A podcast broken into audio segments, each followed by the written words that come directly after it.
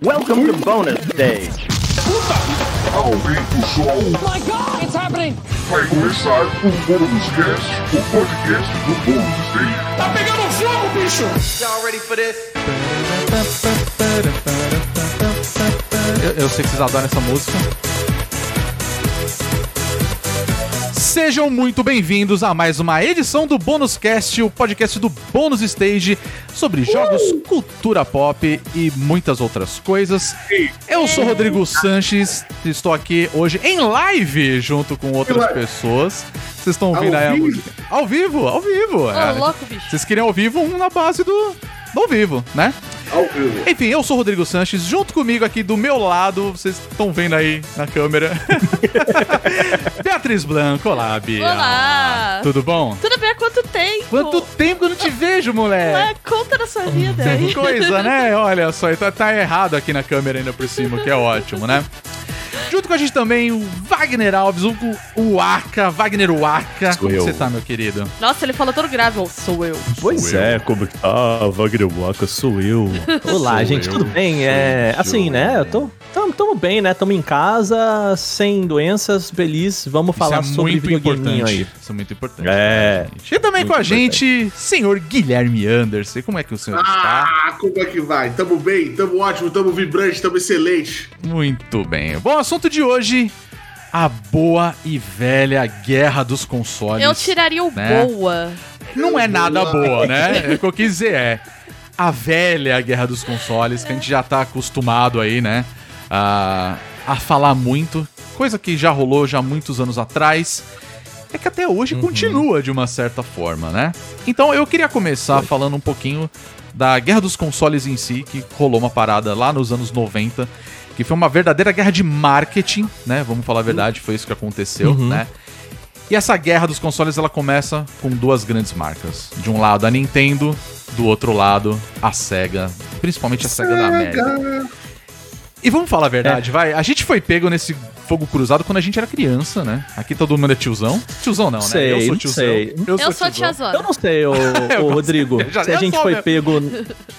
Se a gente foi pego nesse fogo cruzado, não. Porque assim, cara, acha, cara? sendo bem sincero, a gente não foi impactado pelo, pelo que rolou nos Estados Unidos, É, né? eu Porque acho assim, que Ah, aqui sim, a é gente uma pegou um- uma marolinha com muitos anos de atraso, né? Eu acho que a gente pegou muito É. resquício mesmo, né? Do que rolou. É. Né? Pra, pra quem não sabe, assim, deliberadamente, né? A SEGA, na década de 90, ela não só entrou como uma, como uma principal competidora da Nintendo, que tinha 95% do mercado, Pois é. né? Mas ela, assim, deliberadamente ela falou, ok, a gente não vai ser só um competidor, a gente vai encher o saco da Nintendo, né? A gente Exato, vai... exato. É, a gente vai instigar a ideia nos nossos, nos nossos clientes, né? De que, cara, não, não é só interessante você gostar Uhum. do Genesis, é você odiar a Nintendo, né? Pois é. É, é falar, não, esse é melhor que aquele, né? Fazia parte do marketing, né? Sega does what Nintendo don't, né? A que ideia eu de que... adoro essa frase. Eu acho, ela- Tóxico! eu acho muito icônica, cara, que os caras fizeram pra É aloprar divertido, mesmo. É mas divertido, é ruim. exato. é. Mas, mas aqui eu tenho, eu, tenho, eu tenho uma confissão a fazer. O Rodrigo Sanches aqui propo- Eu? propaga essa carta hoje. Ele fala que o Sonic Mentira. é melhor que Mario erroneamente. Não, mentira, Fala. mentira. Isso é uma Fala. grande falácia, tá? Fala. Não, não, é que acho que assim, é. Obviamente a gente tem as nossas preferências. Eu falo sempre zoando que o Sonic é muito melhor que o Mario, tá ligado? Mentira. Na minha opinião, tá? Caguei, caguei. Mentira. Tudo bem, whatever. Mas enfim, é, eu acho que lá nos anos 90 a gente sabe que, assim, pelo menos nos Estados Unidos, né? A Nintendo tava fazendo, assim, um trabalho espetacular, né? Depois da, do crash do videogame que rolou lá nos anos 83, É, eu 84, ia mais ou menos, né? sugerir. Eu acho que é legal pra gente retomar a história da Guerra dos Consoles. Talvez Sim. a gente fazer uma um breve panorama meio didático, assim, do que era o cenário de games com a Atari. Como Uhum. Exato. que a Nintendo entra e como a SEGA entra depois com toda essa provocação que vai culminar na Guerra dos Consoles, né? Sim. Então acho que dá pra gente falar que a Atari do- dominou o mercado de jogos por muito tempo. Nossa, sim, com certeza. Porque a primeiro mercado, assim, a prosperar muito de jogos eletrônicos, na verdade, nem foi o console doméstico, foi Uhum. o fliperama, né? Foi o mercado de arcades e a Atari é pioneira, né, no mercado de arcades, assim. Ela Uhum. dominou muito E depois ela acaba fazendo essa transição aí para os consoles domésticos, né? Uhum. É. Só que a Atari não era uma empresa com uma gestão muito inteligente, assim. Ela era bem caótica, era um monte de hippie. Ah, eles eram, eles fã- eram Não, devia ser neutro, super- neutro. Super divertido, Código devia ser neutro, trabalhar na Atari ou que não. Entre aspas, viu, cara? É, assim, depende, né, o Guizão, de quem você é quando você trabalha numa em- empresa que é caótica. Se você é o dono, é neutral. Se você é o funcionário, É o- é evil, né? É horrível. exato. Porque imagina você dependendo de uma aprovação de um jogo e o teu chefe tá ali cheirando cocaína. E aí você, porra, bicho, eu preciso de você, cara. Eu adoro entendeu? uma entrevista Padrão publicidade 2020, velho. que é uma droga. Que é uma também, droga. né? Que é uma droga, que é uma droga, é, né? é ótimo, saudavão. Opa! Tá todo mundo Super bem. tranquilo, né? É, e era isso, né? Tem entrevistas com o Nolan Bushnell que ele fala: não, é mentira que a gente bebia na Atari todo dia. A gente bebia só quando batia meta. Mas aí a gente batia meta todo dia, Todo dia. então tinha que É fácil beber. pra caralho, né? E era isso, e a Atari não tinha nenhuma qualidade das third, é, um controle de qualidade do que saía em third party, né? Uhum. Porque você qualquer. Eu poderia fazer um jogo da Atari agora em casa Sim. e distribuir sem nenhuma aprovação da empresa, né? Em 83 o mercado estava saturado de jogo ruim. Uhum. Ninguém mais se interessava, né? Porque, enfim. Não, É. e sem contar que, assim, é... Quanta coisa ruim que foi aprovada, né, na época da... É, Da muita proprietária, foi né? e muita não foi. Foi pro mercado direto. O É. próprio, Os próprios que eles tiveram problema lá, o Custer Revenge, né? Eles foram Sim. jogos que a Atari foi descobrir quando deu a polêmica, assim. Nunca passou pela empresa, Uhum. né? Pois é. Tanto que depois a Nintendo entra no mercado com a- uma outra po- proposta que é tipo, a gente vai olhar tudo que entra nesse console, tudo tem que ter o selo Nintendo por dois motivos, né? Porque ela garante que isso não vai acontecer com ela e porque ela vendia os cartuchos e, né, ela ela que, que vendia pra si mesmo, né? Basicamente era ela ganhava em dois pontos, né? E a Nintendo começou a fazer um trabalho de controle da marca também em termos de identidade, né? Sim, sim. A Atari Sim, sim. vendia o, o Atari como um console para toda a família. Então, se você pega a publicidade da Atari da época, você vai ter famílias jogando. Né, Uhum. mulheres, não era uma coisa tão focada em meninos, né? Isso é um dos efeitos, acho que mais visíveis da guerra dos consoles hoje, né? Muito da misoginia que a gente vê no meio dos games foi cultivada como uma decisão comercial deliberada nessa época. Mas a Atari não tinha esse posicionamento, né? Tanto que se vocês procurarem, tem jogos. Tinha jogos eróticos pra Atari pro mercado masculino? Tinha. Mas tinha pro mercado feminino também. Vocês conseguem procurar. Tinha, tinha. Inclusive foi distribuído no Brasil, tem catálogo traduzido e tudo. Olha né? só. Já vi É. esse material. Então tinha, né? Era, era mais abrangente, né? E o que aconteceu foi que quando a Atari quebrou, por conta de uma série de falta de decisões comerciais sólidas, por assim dizer, não foi porque a Atari era inclu- mais inclusiva, até porque essa inclusividade, gente, ela é questionável. Era uma empresa de tecnologia dos anos 70. Sim, sim. Não dá Uhum. pra achar- dizer que era um paraíso feminista também. A gente tem que tomar cuidado com isso, né? E aí chegou a Nintendo dominando o mercado com mão de ferro, né? E aí a gente vai ter um longo renado da Nintendo, co- como o Aka destacou, 95% do mercado aí, controlando Era muito. da Nintendo. Exato. Tudo que saía pra Nintendo tinha o selo de aprovação e uma mordida grande de porcentagem também pra Nintendo, né? É, até porque a Nintendo ela entrou no mercado que era de terra arrasada, né? Depois da Total. bolha, Total. Ela entra e, e- e fala: beleza, eu vou apostar nesse negócio. E, e ninguém falou assim: você tá maluca de apostar no negócio que, que explodiu e tal. E, bom, né? Virou o que virou a Nintendo. E. E aí o pessoal até falou aqui assim, eu acho que não dá pra gente falar sobre a guerra dos consoles e a, e a história da SEGA e da Nintendo sem falar sobre a figura do Tom Kalinske, Com né? certeza. Muita gente tá falando ali sobre o livro O Console Wars, que é o Na Uhum. Guerra dos Consoles, escrito pelo Blake Harris, que é, é uma referência. A Bia tem mais uma referência, né, Bia? O... Replay do Tristan Donovan. É um livro da história dos videogames do ponto de vista dos desenvolvedores. Vou até comentar aqui que tem pessoal falando no chat sobre Activision, né? Que é uma história de dissidência Uhum. trabalhista Sim, dentro da sim. Atari. Eles têm um capítulo dedicado à Activision muito interessante desse livro. Não vamos comentar aqui, que eu acho que senão vai ficar muito longo. É, Mas é, vale é, dizer que não se é você foco. tem interesse de entender como era o caos organizacional da Atari nos anos 70, é legal, e o começo do 80, Uhum. né? É legal pesquisar a história da Activision também. É. O, mas um ponto eu acho que interessante do Console Wars é que, assim, por mais que o Blake Harris fale que esse livro é sobre a briga entre os dois, o livro é sobre a ascensão e queda da SEGA of America. Sim. Sabe? É, é isso, é a chegada da SEGA e o boicote da SEGA a si mesma. E, e enfim, né? E, e é muito. Já deixando aqui uma crítica tanto ao livro do, do Blake Harris quanto ao documentário que saiu agora em, em setembro de 2020 para o CBS All Access, que, né, que fizeram essa, esse documentário sobre o livro, né? É que ele começa e termina como se ele fosse um, um, sabe, tá no universo ali, esquece tudo que vem antes, esquece tudo que vem depois.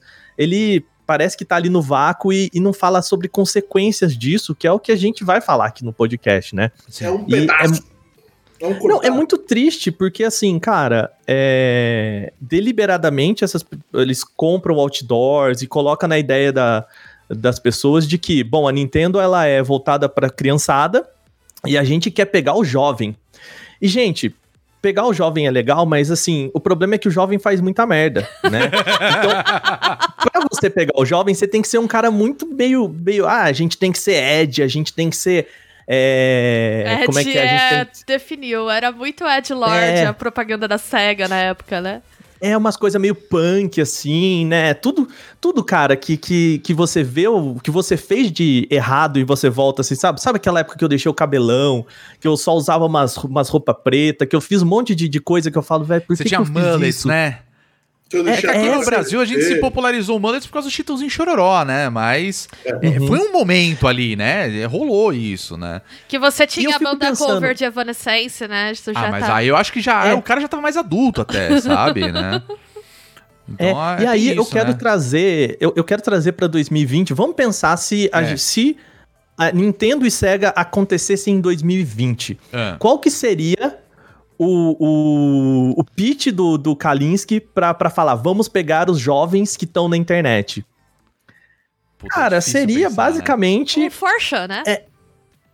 Hã? Seria o Forchan.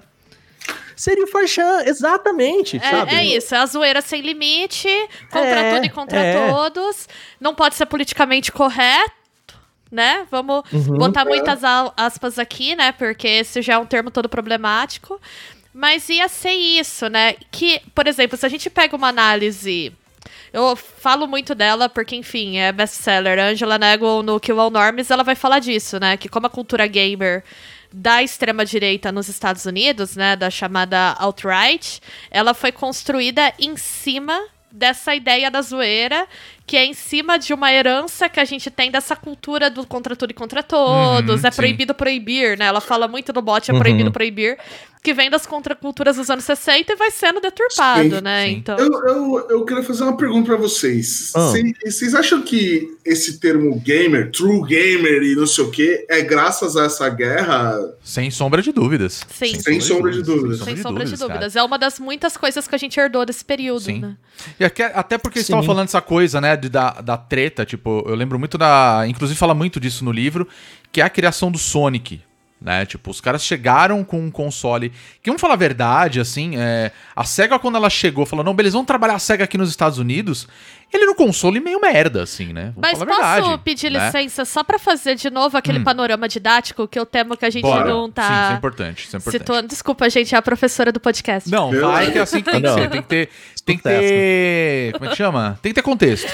Tá. Tem que ter ordem, senão virar guerra de console. Exato. Começou a dar problema na Atari, quebrou porque muito jogo ruim, ninguém comprava mais, mercado terra arrasada. Chega a Nintendo. O que, que a Nintendo faz? A Nintendo fala assim: vamos ter um posicionamento de marca bem rígido, né? É. Primeiro, a gente vai controlar, todo jogo vai sair com o nosso selo de aprovação. Segundo, a gente vai tomar uma grana de quem combinar. Né, de quem lançar jogo pra gente, né? O que. Aí vocês podem Sim. pesquisar a história da Rare, por exemplo, que foi uma empresa que surgiu hackeando o chip da Nintendo, né? É, começou antes até com o lance da Tucson, né? Que eles começaram a revender cartuchos. Aí a Nintendo também caiu em cima falando: não, não, não, não. Só a gente vai vender cartucho. Pois é, e Eles tinham que comprar os cartuchos pra poder fazer o chip e aí fazer a distribuição. E né? a Nintendo vem com um trabalho de nicho de público específico. Ela fala: estamos em crise. Vamos parar de vender videogame Desculpa, falei como- Hudson. É, é a Hudson, desculpa. É a empresa da Belinha lá. Vamos parar de vender videogame como se fosse um eletrodoméstico para toda a família e vamos vender ele como um brinquedo para meninos. Uhum. E com esse posicionamento, essa virada, né, muito definida de um posicionamento de marketing, primeiro, vai começando o processo de exclusão do público feminino do mercado mainstream de jogos. E segundo, ela vai se consolidando como um brinquedo. E aí, por, exemplo, um dos efeitos disso que a gente vai ter nos anos 90 é quando saem jogos como Doom, como Mortal Kombat. Você vai ter um movimento forte de pânico moral dizendo que você tá pregando violência pra criança, porque ninguém conseguia ver videogame como um produto cultural para adultos também, né? E aí a Nintendo se consolida 95% do mercado, a SEGA chega querendo disputar isso. E como que ela vai disputar? Ela não vai disputar olhando pro público feminino, por exemplo. Esquece o público feminino. A empresa né, as grandes empresas largaram ele de lado. Ela vai falar: enquanto a Nintendo é pra criança, nós vamos dizer que nós somos pro jovem descolado. Pra Exatamente. galera- Jovem, jovem rockista, jovem Cobra Kai. É, é tipo Cobra- isso, é cara. a Cobra Era Kai. o Cobra Kai mesmo, era bem Nós isso. somos do jovem, hoje a gente poderia dizer zoeiro. E aí entra tudo isso que o Aka tava colocando, o Rodrigo Guizão, né? Que é essa ideia do Ed, da zoeira sem limites, como isso seria hoje, né? Que a gente vê esses efeitos na cultura, vamos chamar de cultura gamer, assim. Sim. Até hoje. Esse é o fim do panorama didático, gente. É, e, e- Só- e eu acho que é. Antes, a- antes, a- antes de você falar, Waka, só vou situar a galera de uma coisa aqui. O Roger falou, você já falou. Pra quem tá ouvindo a gravação aqui, a gente vai, a gente vai ler de vez em quando os comentários aqui Sim, da galera, sim. porque a gente tá gravando ao vivo. Exato. Então, se você quiser assistir ao vivo, twitch.tv barra bonusstagebr, desculpa cortar, mas é que Não, eu acho que não, não, acho ataque de oportunidade. monte de É, então, antes que a gente comece a entrar num monte de assunto, e galera que a gente que tá acompanhando a gente aqui, a gente vai ler vocês e tal, Sim, sim, mas não é, né? A gente vai só pra situar todo mundo. sim. Mas o Aki ia falar um negócio O- aí. É, e até, ô Bia, é, essa- esse posicionamento de, de marca como brinquedo, né, do videogame, tanto foi muito da transformação da Nintendo para os Estados Unidos, né, de colocar um robozinho junto com o Uhum. videogame, né, então Sim. vinha com robozinho, vinha com brinquedinho junto, né, e, e tanto que a SEGA chama o Kalinske, né, para o Tom Kalinske, que foi o cara que, que levantou a SEGA do nada para ser a principal concorrente da Nintendo, porque ele era o, o presidente da Mattel, né? Ele era o, o cara que lançou o bonequinho do He-Man, lançou Barbie como né, a, o super boneco da- da- das meninas, ele lançou Hot Wheels, Hot lançou Wheels. um monte de coisas, cara. Inclusive, no Deus. livro do, do Né? Blake, né, o Guerra dos Consoles, é, ó, o primeiro capítulo ele tem um detalhe que ele conta sobre o lance do Hot Wheels. E assim, você começa a ler essa parte do livro, eu, eu chorava de rir, porque você fala, cara, imagina a situação, tá? Eu não vou dar spoiler, leiam um livro, pelo menos o começo, porque, cara, é, é muito sensacional. Existe spoiler da história, né, Rodrigo? É, Vamos foi no Ah, combinar, tá né? bom, vai. Ok, né? Ele fala que ele vai, acho que até a Espanha, se eu não me engano, eles encontram um depósito do pessoal falsificando Hot Wheels. Só que ele chega lá e a galera é mega mal encarada, ele fala assim, cara, eu vou morrer aqui, sabe? Então, e é muito engraçado, porque, tipo, eles vão atrás de uma denúncia, e aí ele fala assim, cara, tá rolando muita falsificação, né? E, e não era só de Hot Wheels que rolava, né? Rolava principalmente da Barbie na época. E aí imagina um cara. como eu sou, Como sempre, né? E aí ele mostra que ele fala assim, cara, cansei desse negócio. E aí ele vai tirar as férias dele e fala, puta, vou curtir minha família, vou dar uma descansada, vou, né? Estou aí aberto a novas oportunidades. E nessa história, acho que foi o presidente da, da SEGA no Japão que vai atrás dele no meio da- das férias dele. dele, contratar ele, pra encher o saco dele pra contratar, né? E aí ele acaba sendo contratado, né? Mas aí eu acho que é uma coisa que é muito importante em pontuar é que essa guerra ela começa mesmo, porque assim, a Nintendo ela dominava o mercado americano. Só que a gente tá falando do Nintendinho, né? O, o NES. Né? E Sim. aí vem a SEGA, que já tinha o Master System, né? Que até então no Japão era o Sega Mark III, né? O Mark III. E aí os caras já queriam emplacar o, o que foi nos Estados Unidos o Sega Genesis, né? A, pra gente aqui no Brasil e na Europa Mega era o Mega Drive, né? E ao mesmo tempo eles tinham o Game Gear, né? E a Nintendo tava lançando o Game Boy. Então, assim, eles tinham um console, console de mesa, e tinha um portátil. A Então, tecnologia assim, é- da SEGA era melhor, né? a tecnologia Era da melhor. SEGA era melhor e eles batiam E- de frente justamente com esse papo, né? De que, tipo, E- a gente tem um produto que é 16 bits, enquanto outro É 8 bits, E né? desculpa a pesquisadora Então. de gênero de novo. Aí vem o link de novo de masculinidade com desempenho de máquina, Sim. né? que eu ia falar. exato. É isso que eu ia falar. É, é aí que nasce essa, essa parada meio que eu acho que é muito mais PC Master Racer, né? É. É, De que, total. tipo, até, até então, a Nintendo era tipo, Nintendinho, a gente tem o Mario. E aí o assunto virou, não, mas a gente é 16 bits. E aí depois virou 64 bits. E aí agora é teraflops. É, né? É, É, esse, exato. esse linguajar técnico foi muito a, a SEGA que levantou e, e falava assim, ó, fala pra sua mãe ou pro seu pai que você vai comprar esse aqui, porque esse aqui, ó, ele é 16 bits. E o moleque, num, num repeteco, chegava e falava, pai, eu quero esse aqui porque ele é 16 bits. O Nintendo não é. E, e é meio que a gente projeta até hoje, É, gente, a sabe? SEGA criou, Cara, você- criou o Zé Polígono, né? O Zé Polígono. Essa Cara, figura. A SEGA criou a guerra do RGB. Porque não É. dá pra você um PC gamer fodão. Você tem que ter setup RGB. Aqui, ó. Não que eu faça isso. O meu também é, não vou nem Eu, mostrar. eu- eu nu- eu nunca vi esses negócios. Nossa, aqui tem tanto fio aqui, eu não vou conseguir mostrar. Olha lá, olha lá. Ah lá. É isso, é, sabe? É o meu mouse colorido, né? É, Infelizmente. é, é isso, né? Sim, e, e eu acho que é, já, até já a gente, como a gente contextualizou essa, essa guerra, né, de, dessas, de como a SEGA foi agressiva nessas campanhas, né, de colocar na, na, na, na mídia mesmo, assim, olha, gente, a gente tem um aparelho melhor, então a ideia é que você, jovem aí, não só fale que o SEGA é melhor como a Nintendo é pior, e tem uma figura principal nessa, que é o Steve Race, né? Ele era um dos caras de, de marketing da SEGA, e aí a hora que ele viu que a SEGA do, do Japão, né? Vamos dar um outro contexto aqui. Lá no auge, hora que a, a SEGA tava conseguindo bater de frente com a Nintendo, várias empresas começaram a, a- a conversar com a SEGA, inclusive a, a Sony, para falar: olha, é o seguinte, é, a Nintendo não dá bola pra gente, a gente quer fazer uma parceria com vocês para lançar a próxima geração de consoles. Uhum. E o Kalinski falou, pô, show de bola, galera, tipo o pessoal que tava, a Intellivision que tava desenvolvendo 3D, que depois virou o Super FX do Super Nintendo, Uhum. né, toda essa galera. Falou com a SEGA, e aí o Kalinski, show de bola, levou lá pros japoneses, o japonês falou, não, a gente não, não quer isso não. e o Kalinski Quero começou a reparar que a SEGA do Japão tava boicotando a SEGA dos Estados Unidos. Sim. E esse cara, que era o Steve Race, ele, ele falou assim: bicho, eu tô vendo que se eu ficar nesse barco, eu vou me afundar junto. E ele foi o cara que foi pra Sony lançar o PlayStation, Sim. né? E ele levou um pouquinho dessa, dessa ideia da SEGA de que é isso, a gente precisa ser agressivo pra entrar no mercado. Tanto que quando eles lançam o PlayStation lá na E3, a- o, o argumento deles não era que o PlayStation era melhor, não era. É que é só mais barato que a concorrência, né? a ideia de sempre bater na concorrência. O negócio não é que a gente precisa ser melhor. É, a gente não é o melhor, a gente só precisa ser melhor que a concorrência. A ideia é de que olha pra aquele cara e você vai ver que a gente é bom.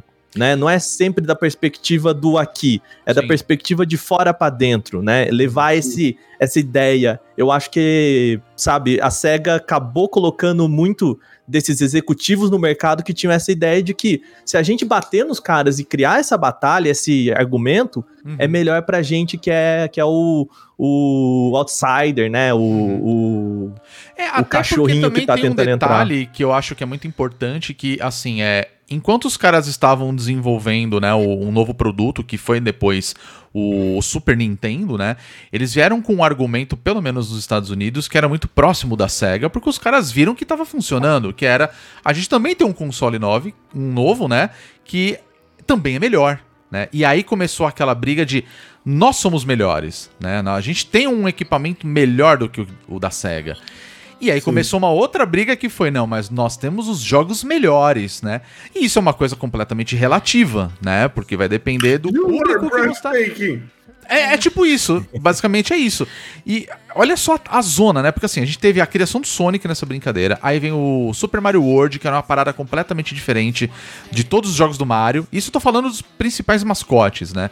E aí você tem, tipo, a, a própria EA entrando no, no balaio ali junto com a SEGA pra lançar o, o Madden, né? Então assim, você tem muita coisa ali rolando.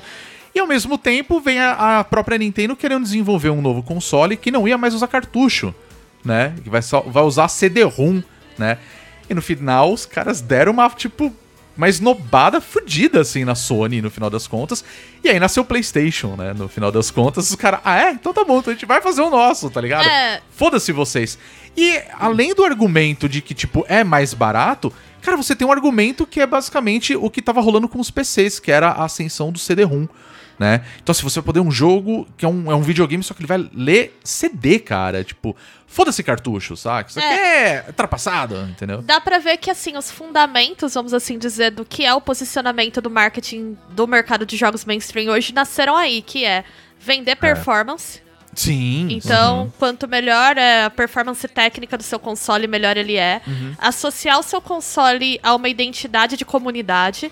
Então, nós que somos da SEGA somos descolados. Vocês que são da Nintendo são criancinhas, né? Que tinha isso. Se vocês viram aquele documentário da Netflix do GDLK, ele mostra um É, pouco isso. disso, é. Da SEGA fazendo campeonato com a MTV, levando a galera pra Alcatraz, porque, nossa, a gente é velho. muito descolado. Só que a gente não pode esquecer também uma coisa que no GDLK ele não mostra, né? Ele teve o Nintendo Championship lá também. Teve um filme baseado nisso. Que teve dinheirinho da Nintendo ali, que era o mestre do videogame. Teve, Que era o moleque que mas- vai lá. Então, assim, você fala, cara, é um filme baseado no, no próprio campeonato, saca? É, e, mas eu acho que é assim, é, é a ideia dessa cultura identitária, né? Eu Sim. sou a comunidade do jogo que eu você tá atrelando, né, questões identitárias a um produto. E você tem também, então, performance, a questão identitária Uhum. e essa, vamos dizer, animosidade com a concorrência, né? Eu me afirmo por meio de desqualificar a concorrência. Então, nós, nintendistas, somos melhores que o ceguista. O ceguista é melhor que o nintendista. E, e o fenômeno, e o fenômeno Brasil, como é que entra aí? Porque o fenômeno Brasil, ele, ele pra nós foi diferente esse impacto, né? Eu acho que foi, né? Porque eu acho que o que fez o PlayStation explodir de venda aqui no Brasil era a pirataria e o valor, mano. Mas eu acho Mais que que antes o- também, viu, Gui? Porque eu penso assim, é. que. Eu, eu cresci com, assim, ah, quem, quem era você no- na treta dos consoles quando você era criança? Vamos lá. Eu, eu era da SEGA. Eu era ceguista. Eu, eu era o neutrão. Eu Você era neutrão, você tinha os dois, tá. É, Playboy safado. Eu era PC Gamer, eu gostava de Adventure. Até porque eu sou mulher, era o único mercado Hum. segmentado pra mim que tinha na época. Era esse. Tá, muito bem. então, aí. eu faz tive um sentido. Atari, né, muito pequena, meu pai curtia, e depois eu tive PC muito cedo, né? E Uhum. eu joguei no. Fui ter console com o GameCube e aí Nintendo. Entendi. É, eu era, o, eu era o nintendista do Super Nintendo mesmo. Então. e- Então, porque esse que é o ponto, assim, porque eu cresci num ambiente com primos mais velhos que eles gostavam de dos jogos da SEGA. Então, assim, eu tive Master System, né? Então, meus primos tinham o Mega Drive, né? Mas eu tinha os meus amigos que tinham o Super Nintendo. Né? Então acho que sim, vai muito da diferença, acho que vai muito do que tinha pra oferecer e da, da sua condição também, E sabe? Polystation, quem era? Polystation acho que muita gente, né? e Cara, outra, a gente também teve um fator. Teve um outro fator Eu quase também. caí. Não, gente. Quase caiu no, no ponto do. É, é Eu quase caí, quase caí. Esse é o quase- país quase do comprei- remix, da mistura, gente, do, do antropofagismo. Inclusive, é, é. inclusive tem uma história muito triste, né? Relacionada ao Polystation, porque assim, eu ainda tenho o meu Master System. Até hoje, eu tenho guardado. E eu tinha alguns cartuchos, né? E um primo meu comprou o Polystation pra uma priminha minha, então era muito engraçado, que era, era, era a carcaça, né? Do, do PlayStation, né? E aí você abria, tinha o encaixe do cartucho. e funcionava cartucho de É praticamente tudo. antropofagismo puro, Aquilo. é lindo. Aquilo é, É a- surreal. é o, é o design mais horroroso que eu já vi na minha vida. É, Pois eu, é. eu queria. Aquilo, não, só que aquilo é brilhante, aquilo é o dolinho do É o dolinho É o dolinho do videogame. Ele é o feio que funciona, velho. É, então. É, e aí eu perdi os, os cartuchos porque eu deixei com ele e isso se perdeu, assim, no tempo. Mas enfim, era uma- é apenas uma história triste. É, o, o Guizão perguntou onde a gente tava nessa. Eu até queria trazer um, um comentário aqui do Lucas, o Lucas Alcindo, que ele falou que é engraçado no interior do Nordeste, isso basicamente não existia. A única maneira de acessar o- os consoles era via locadora, que tinha diversas máquinas e não fazia muito sentido brigar por esse tipo de coisa. É, eu também eu sou de Minas Gerais, né? Eu não, Sim. eu não tô no eixo São Paulo, que a gente tinha esse acesso tão fácil, principalmente no começo Sim. é, da indústria, né? E eu acho, Guizão, que a gente importou um pouco dessa cultura por causa das revistas de videogame. Eu também acho. Sim. Eu também Porque as revistas de videogame aqui no Brasil, né? Se você for pegar, por exemplo, histórias como do Pablo, do Pablo Miyazawa, né? Que depois virou editor da Nintendo World e tal. Uhum. Nessa formação das revistas aqui era basicamente uma repetição do que é, revistas faziam lá Sim, fora. E as sim. revistas que nasceram para videogame eram revistas de publicidade, né? Sim, sim, Total. sim. E que reforçam essa Power ideia. era isso, né? Se você Mas, cara, Sim, né? Que reforça essa ideia da, da, de ou você ensinar o, o- a pessoa a jogar, né? No começo, pra Nintendo, era muito ser um manual, né? De comunidade, ensinar as pessoas como jogar as coisas. Uhum. E depois é, virou essa batalha entre Sega e, e- Sim, sim. e Nintendo. E eu acho que isso foi replicado pras revistas. Não, e a gente passa a ter essa cultura de, de brigar entre Nintendo, muito, acho que nem por conta de, de gostar disso ou daquilo, mas, Uhum. Sabe, É, comentado pelas Eu, e eu acho que isso vai se intensificar com a internet, porque eu lembro que eu consumia revistas da Nintendo, né? Porque eu fui depois ter consoles Nintendo. E eu lembro de no Orkut eu tá nos grupos assim, gente, que Uhum. vergonha, mas eu tava. Tinha uns grupos assim, tipo, Exército Nintendista. Nossa, não, isso não, isso eu passava longe. Não, mas Cara, agora eu vou, eu vou tocar no assunto rapidinho, que eu acho que define também um pouco. Peraí. Fala aí, deixa eu Gui. só, deixa eu fazer uma adendo Fala nisso que o Aka e a Bel falaram. Hum. Eu, eu concordo, eu concordo que a gente foi muito influenciado e tal, não sei o quê. Mas eu sinto que a gente no Brasil era meio que assim, ó. Era o que dava pra você pagar. Então, assim, Sim. Sim. Claro. Se, se seu pai foi lá, teve uma oportunidade de comprar um Nintendo pra você, você ia defender com unhas e dentes o Nintendo, porque você não ia, tipo. Era o que tinha. Então você ia defender aquele É, bagulho. E o menino que tinha o Mega Drive, ou a menina que tinha o Mega Drive, ela ia defender aquilo porque era o que tinha. Era o tipo de relação que Tá eu ligado? tinha. E você compra o identitarismo da marca É, porque você por- não quer se sentir menos, porque você não consegue consumir Exatamente. outra coisa. É. Sim. Mas uma coisa faz que eu acho que faz. É, é que eu acho interessante pontuar também tem duas coisas. Até o pessoal comentou no chat aqui, quando a gente tá gravando, que é o seguinte: a questão da locadora. É, eu sou de São Bernardo do Campo, que é muito próximo de São Paulo, né? E eu tinha muito essa vivência das locadoras, que era o seguinte: você chegava na locadora, ele tinha aquela caixa de arcade, né? Então você pagava, sei lá, é, uma grana por hora. E você abria aquela caixa, tinha o console, então tinha Super NES, tinha o Mega Drive, tinha o Master System, o Nintendinho, né? E tinha até o Neo Geo, que era. Eu cheguei a ver o Neo Geo e era, tipo, raríssimo o negócio. Era aquele puta É. cartuchão, assim, um negócio louco, né? Então você pagava pra jogar na- nas locadoras, então acho que foi uma forma de você ter acesso a muitos outros jogos, né? E tinha as locadoras de filmes também que tinham os cartuchos lá pra alugar. Se você tivesse o console, você alugava, né? E uma outra coisa que eu acho que é importante a gente pontuar é que eu acho que muitas das coisas que aconteceram aqui no Brasil foi por estratégia de marketing, sim, né? Não só das revistas, né? Primeiro lugar, aqui no Brasil a gente tinha a Tectoy, que cuidava da questão da, da SEGA, né? E eles replicavam basicamente o que rolava nos Estados Unidos da Nintendo, que era tipo uma linha que você tinha um telefone, você ligava pra pedir dica de jogos que era da SEGA, né? No Mega Drive e no Master System. Sim. E a Nintendo não teve isso no Brasil, ela tinha um respaldo da, da- No começo foi pela Gradiente, se eu não me engano. Era né? gradiente. né? A Nintendo era muito mais centralizadora também, né? Exatamente. Só É. que também tem um negócio. Antes disso, a gente teve Phantom System, Dynavision, que era o Nintendinho nosso da época. Os, né? Nintendo, os, os Famiclones. Rodrigo, Famiclones, é, eu acho que a gente, eu acho que a gente precisava diferenciar aqui um negócio, né? É óbvio que é, essa questão de, de gosto e de preferência que a gente pode chamar aqui de batalha, de guerra de marcas, Sim. ele é, é meio intrínseco até do, do consumo, né? Então, assim, você Totalmente. pensar é, Coca e Pepsi, né? E tem a pessoa que vai defender a Coca e Pepsi. Eu acho que a diferença que acontece nos games é que isso é motivado e deliberado pelas próprias marcas.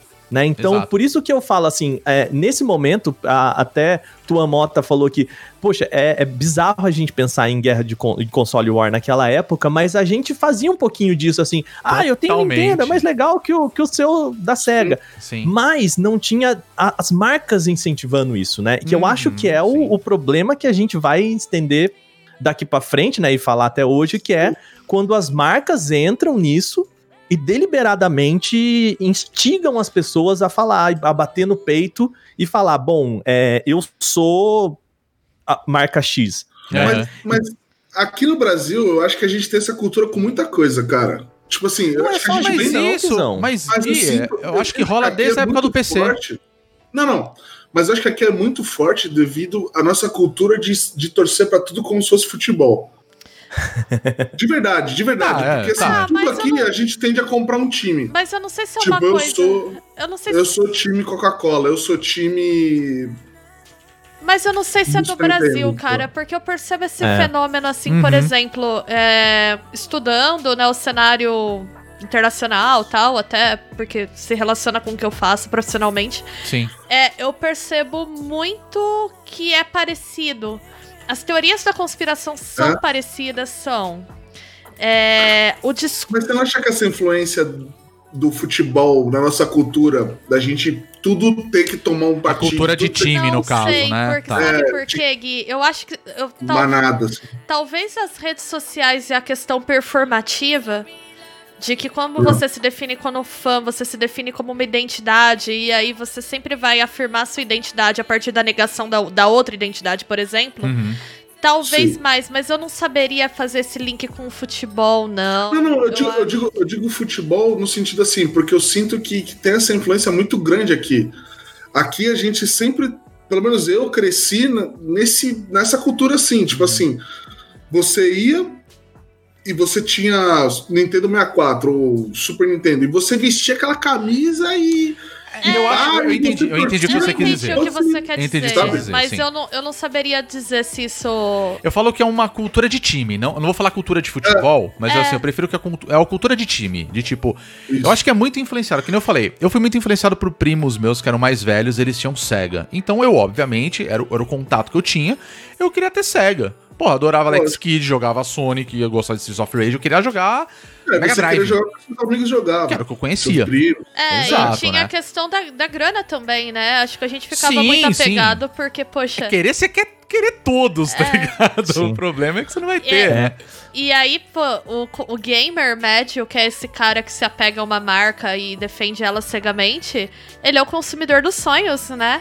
Tudo que Sim. uma marca quer é uma pessoa que vai te defender Uhum. cegamente e que vai passar o pano pra qualquer bobagem que você fizer e que além de tudo vai atacar o amiguinho assim, né? Então, É.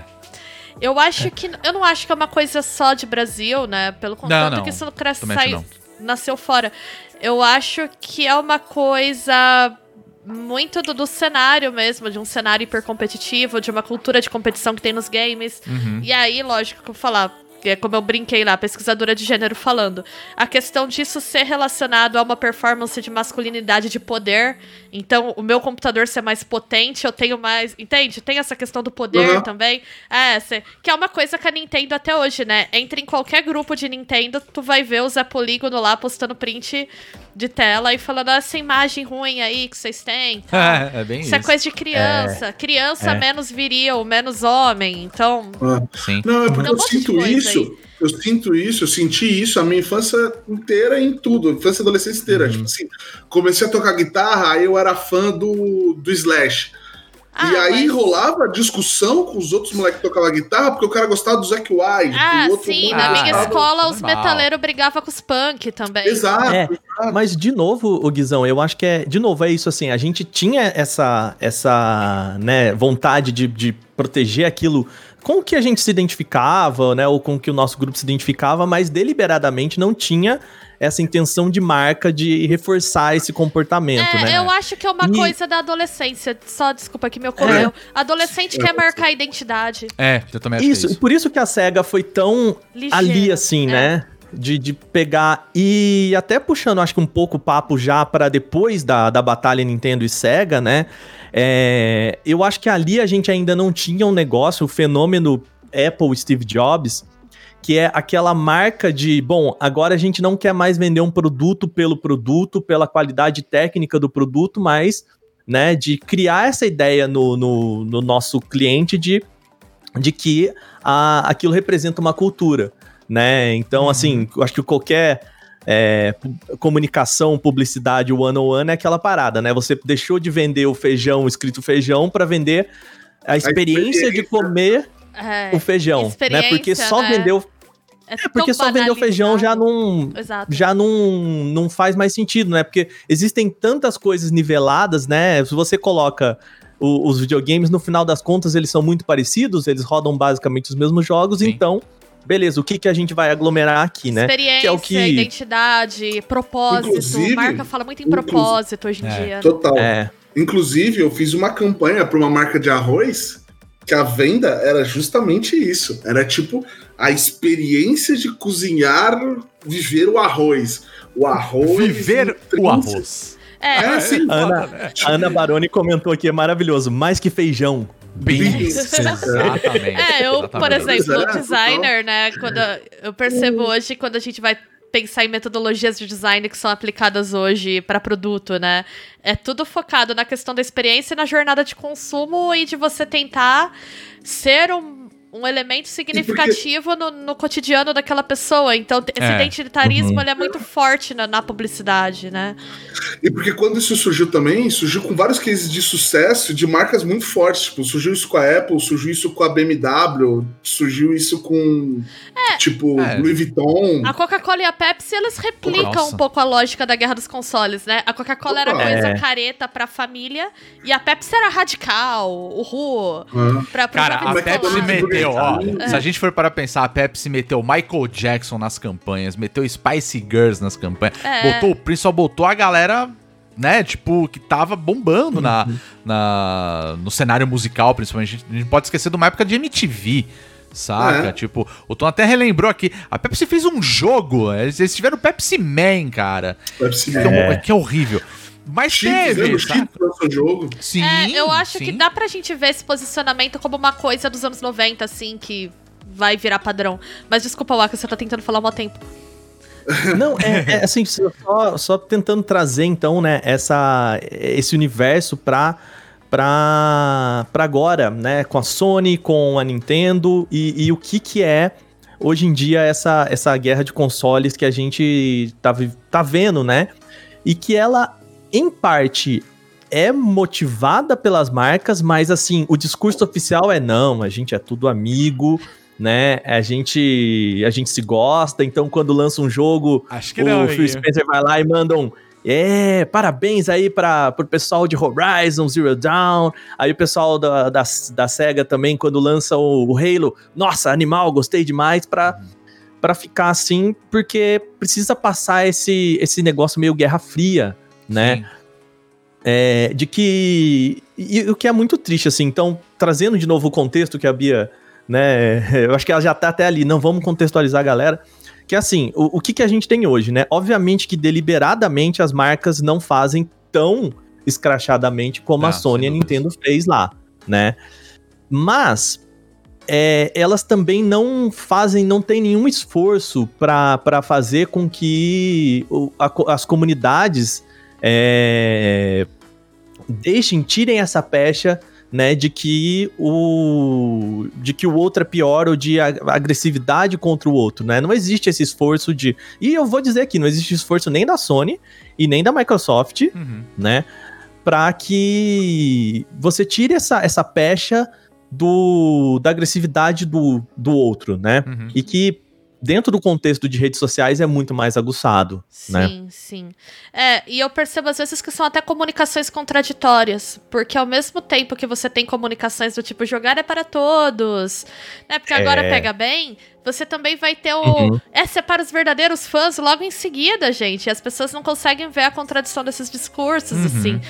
É, Uhum. Isso é muito complicado, né? Eu percebo que falta uma certa consciência do lugar cultural que esse discurso publicitário ocupa hoje em relação aos videogames, porque eu não aguento mais ver marca agindo com surpresa quando estoura algum episódio de violência na comunidade deles, Sim. como se eles não tivessem nada a ver com aquilo, né? E- É, você pega um, um Yves Guillemot que em, em dois meses mandou, sei lá, cinco notas de surpresa.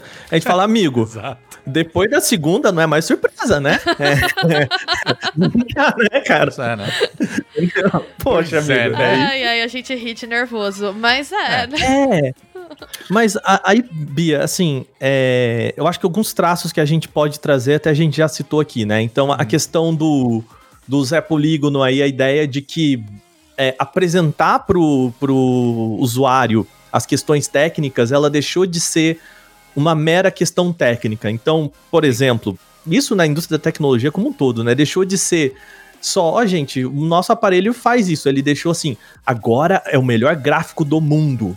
Né, o melhor, o aparelho mais potente que você tem, mesmo que assim, no final das contas, os desenvolvedores precisam nivelar aquilo por baixo para rodar em todos os aparelhos. Exato. Então, assim, Quem que vai conseguir ficar se dedicando só a um dev kit pra fazer uma coisa totalmente customizada, né? exato, Exato. né?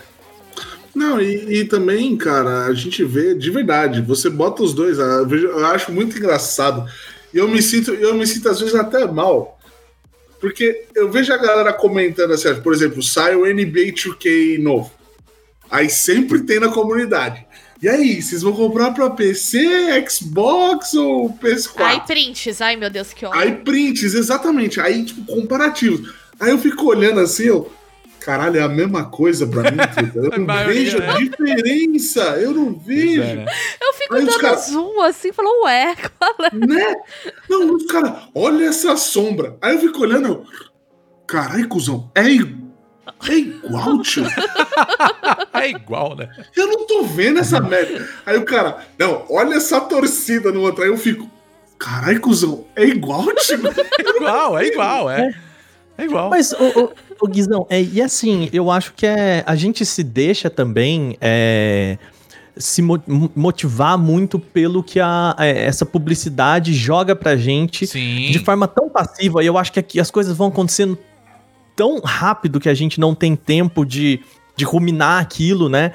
É, esses dias eu tava pegando a pesquisa do Steam e, e vendo que quem joga em 4K hoje no Steam é tipo 5% da plataforma. E a gente discutindo é, se jogo tem que estar em 4K rodando em 120 FPS para Mano. 5% do, do, do, do mercado, sabe? Enquanto. Peraí, vamos discutir a maioria, né? Mas acho que ainda é, pior eu acho- ainda esse, essa discussão, porque assim, a gente tá vendo isso com muita frequência, que é a, a questão técnica da coisa. Tipo, vamos supor que agora.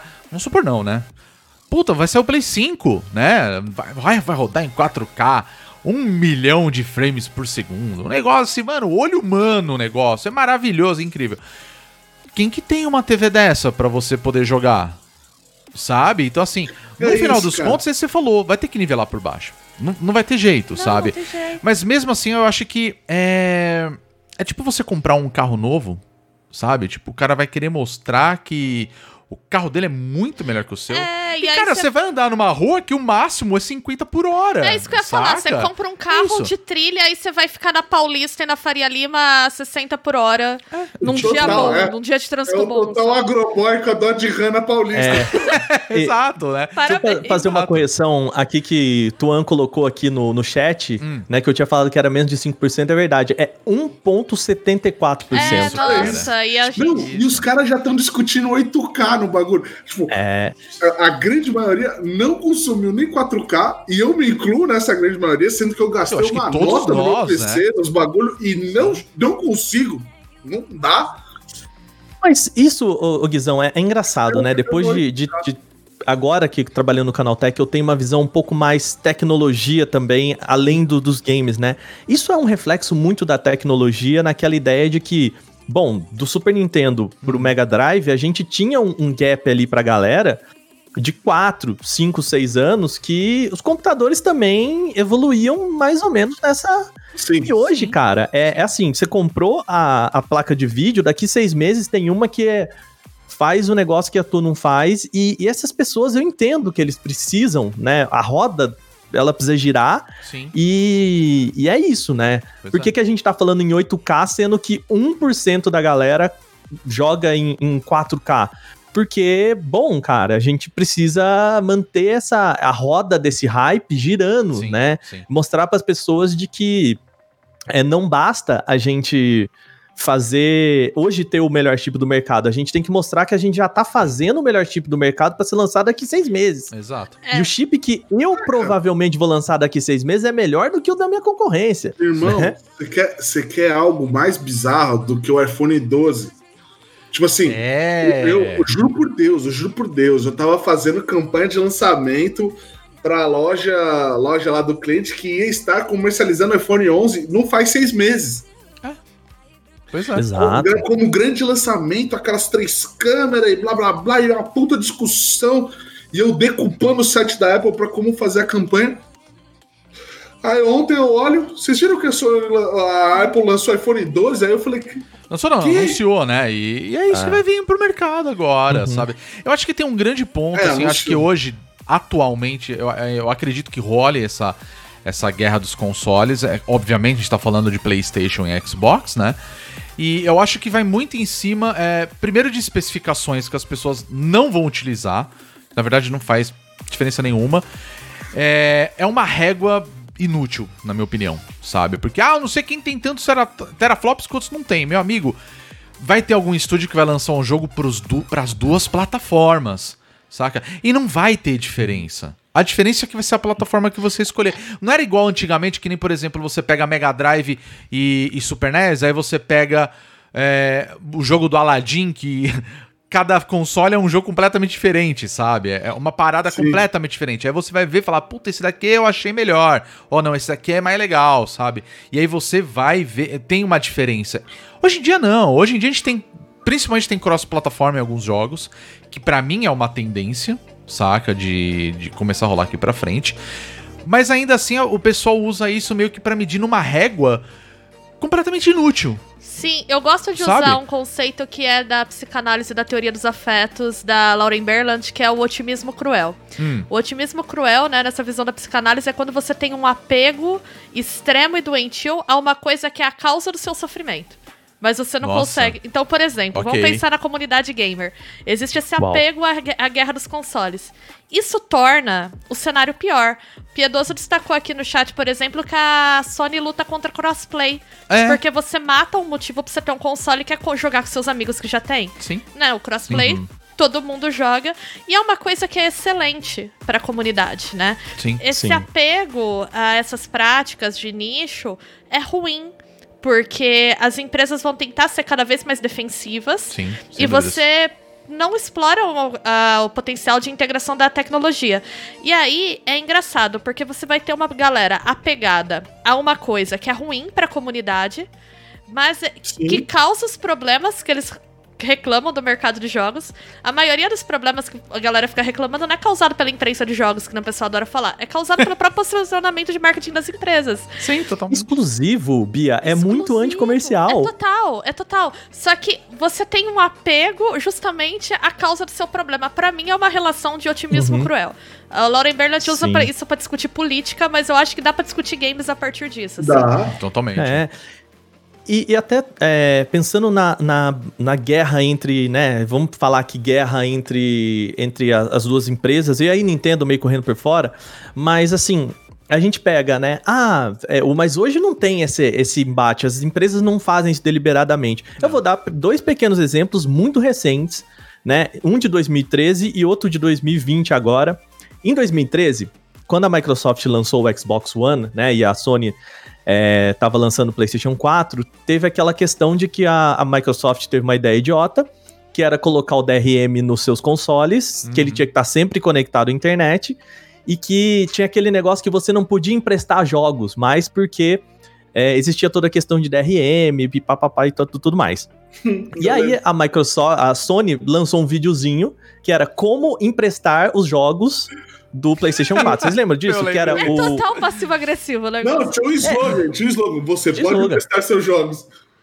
É, passo um, entrega. E aí, e aí, tipo, beleza, a gente tudo. Nossa, olha lá, Não, turn down for what? O barraco é engraçado. Caiu o óculos de pixel! É, é isso, é. E aí, agora em 2020, depois que eh, teve o tear down do PlayStation 5, que é aquele trambolho gigante, que o, o, o pessoal lá, você tem que tirar a base dele, né, e tudo mais. E assim, gente, aquele design da base, por mais trabalhoso que seja, ele é muito seguro. E o que é bom pro console. Mas é, né, aí, o que que a Microsoft, o perfil oficial da Microsoft do Xbox mundial, colocou como virar o seu Xbox de lado.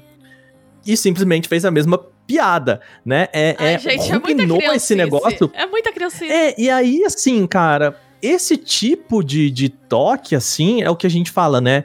deliberadamente incentiva uma cultura que já é, ela já é nociva, né? Totalmente. E, eu acho que a gente pode entrar aqui das consequências disso, né? Porque a gente tá falando, uma pessoa que tá aí ouvindo a gente pode falar, tudo bem, eu encho o saco do meu amiguinho aqui, que eu gosto de Coca, e ele gosta de Pepsi, e gente, mas qual que é o problema disso? Né?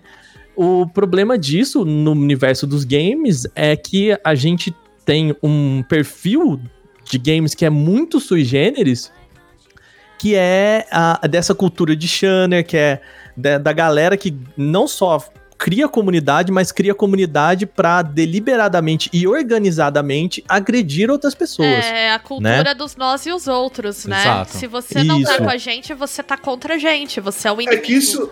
Sim, e é que isso no universo micro, tipo, você e seu amigo, parece inofensivo. Mas no macro, no, no movimento de manada, A gente tem casos assim, Fudeu. por exemplo, internacionalmente, né? Isso foi, gerou uma grande teoria da conspiração, que eu acho que o maior efeito disso é o Gamergate, né? Sim, que foi um sim. movimento de cyberbullying contra jornalistas e influencers que falavam de diversidade nos games. E a alegação, né, dessa, do pessoal que promoveu essas agressões foi que tinha uma conspiração de empresas e acadêmicos para destruir o mercado de games, né? Aqui no Brasil a gente vê os efeitos disso, por exemplo, é... vou citar a comunidade, vamos lá. A gente Não, vê os efeitos bois, é. é, vamos, a gente vê os efeitos disso, por exemplo, no, nesse todo esse movimento que foi em torno do Xbox Mil Grau, né? Uhum. Que o, a teoria conspiratória que eles sempre venderam foi de que a mídia do Brasil é comprada pela Sony, tem até a piada na mídia sonista. Da mídia sonista, né? verdade. E que a mídia do Brasil é comprada pela Sony e que, portanto, os jornalistas são todos vendidos pra Sony. E isso combinou com um ataque de jornalista, gente. Teve gente sendo intimidada na BGS. Sim. Teve gente recebendo ameaça de morte no perfil, é, com endereço vazado, assim, não, não é uma coisa banal. sa- é, quando, por conta de. Gente, vocês conseguem. Eu brinco assim, com um bom exercício. É você começar a contar as tretas no universo do videogame pra quem não vive. Você vai ver como é ridículo. É, Eu tenho que passar é por isso com frequência, porque meus colegas, né, de trabalho, enfim, a maioria não é envolvida com jogos, e às vezes eu preciso explicar pra eles o que, que é o tema da minha pesquisa. E aí eu começo a contar, não, porque os fãs de uma marca começaram a ameaçar jornalista de morte. E todo mundo fica assim, como? Eu, é, é. porque. Mas fã de videogame ameaçou jornalista de morte? É, então. É. É absurdo, né? Quando você verbaliza isso, a gente tá tão acostumado com essa cultura que pra gente a gente acha que é normal, mas não é normal. Quando você verbaliza isso pra outras pessoas, Uhum. você vê o quão extremo é isso, né? Isso é, é muito bizarro, Sim. assim. Sim. Não, e se a gente for. Vamos falar a real, é. É, é uma briga por causa de videogame, cara. É por causa de um aparelho, sabe? Tipo.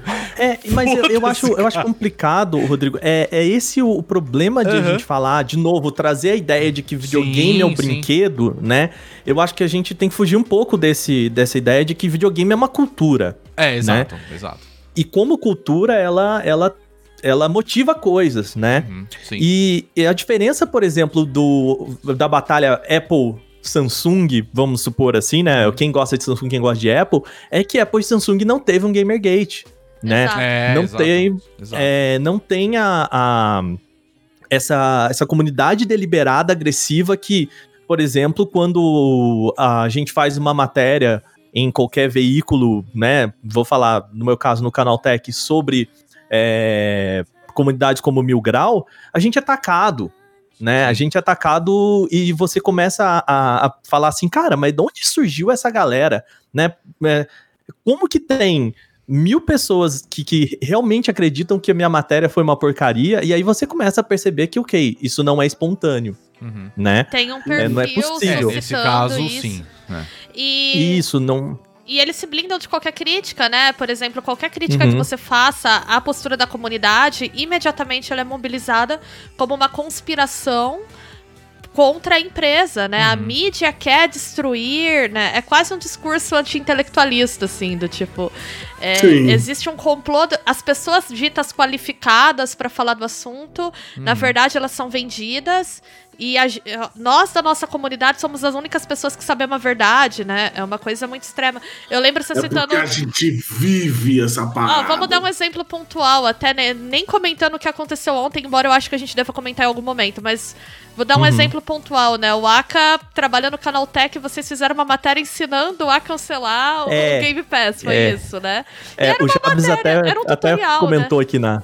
Na. É, a gente até comentou aqui Tutorial. pedindo pra falar sobre o caso.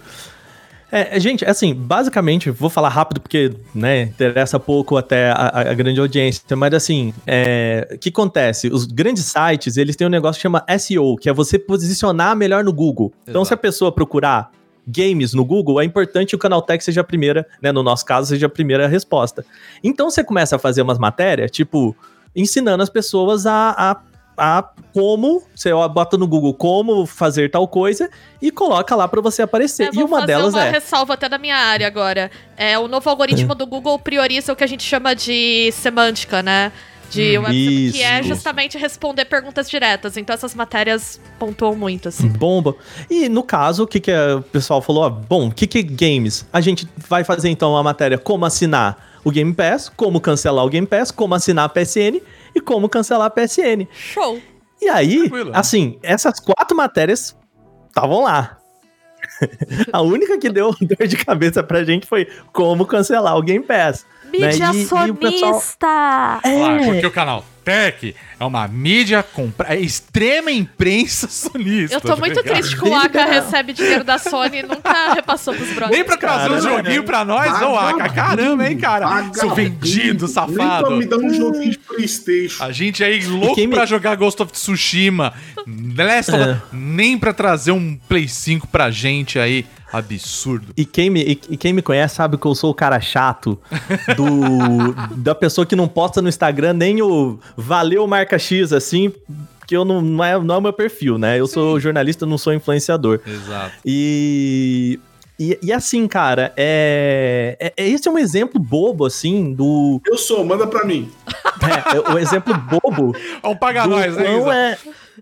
é, existe um caminho deliberado. Assim, não foi à toa que, que a galera reclamou dessa, de- desse negócio no Canal Tech. Assim, Aham. a gente sabe que existe, né? Caiu na mão de uma pessoa que, com uma comunidade que segue essa pessoa, ele falou: olha aqui que esses caras estão fazendo. Olha Sim. lá, eles estão ensinando a cancelar o Game Pass. Porque que você é, não vai tipo, descobrir sozinho, tá, gente? É impossível É. sem ver o tutorial do Canal Tech. Você precisa. E, e- e você não pode também, né, saber? Você não pode ter intenção. E o que, que a gente repara, né? E eu acho que até fazendo meia-culpa, assim, eu acho que falta um pouquinho, falta uma pesquisa, né? E, e aí fica a dica pra você que tá fazendo seu TCC em jornalismo, acho que seria um puta TCC levantar o quanto da comunicação, né? É, essas matérias que a gente faz de Sony e Microsoft recebem muito mais críticas quando a gente fala alguma coisa mal de Microsoft, né? Uhum. Porque a gente, a gente tem essa percepção, né? Eu acho que todos os jornalistas que eu conheço têm essa percepção de que sempre que dá esses chabus é em uma matéria da Microsoft, né?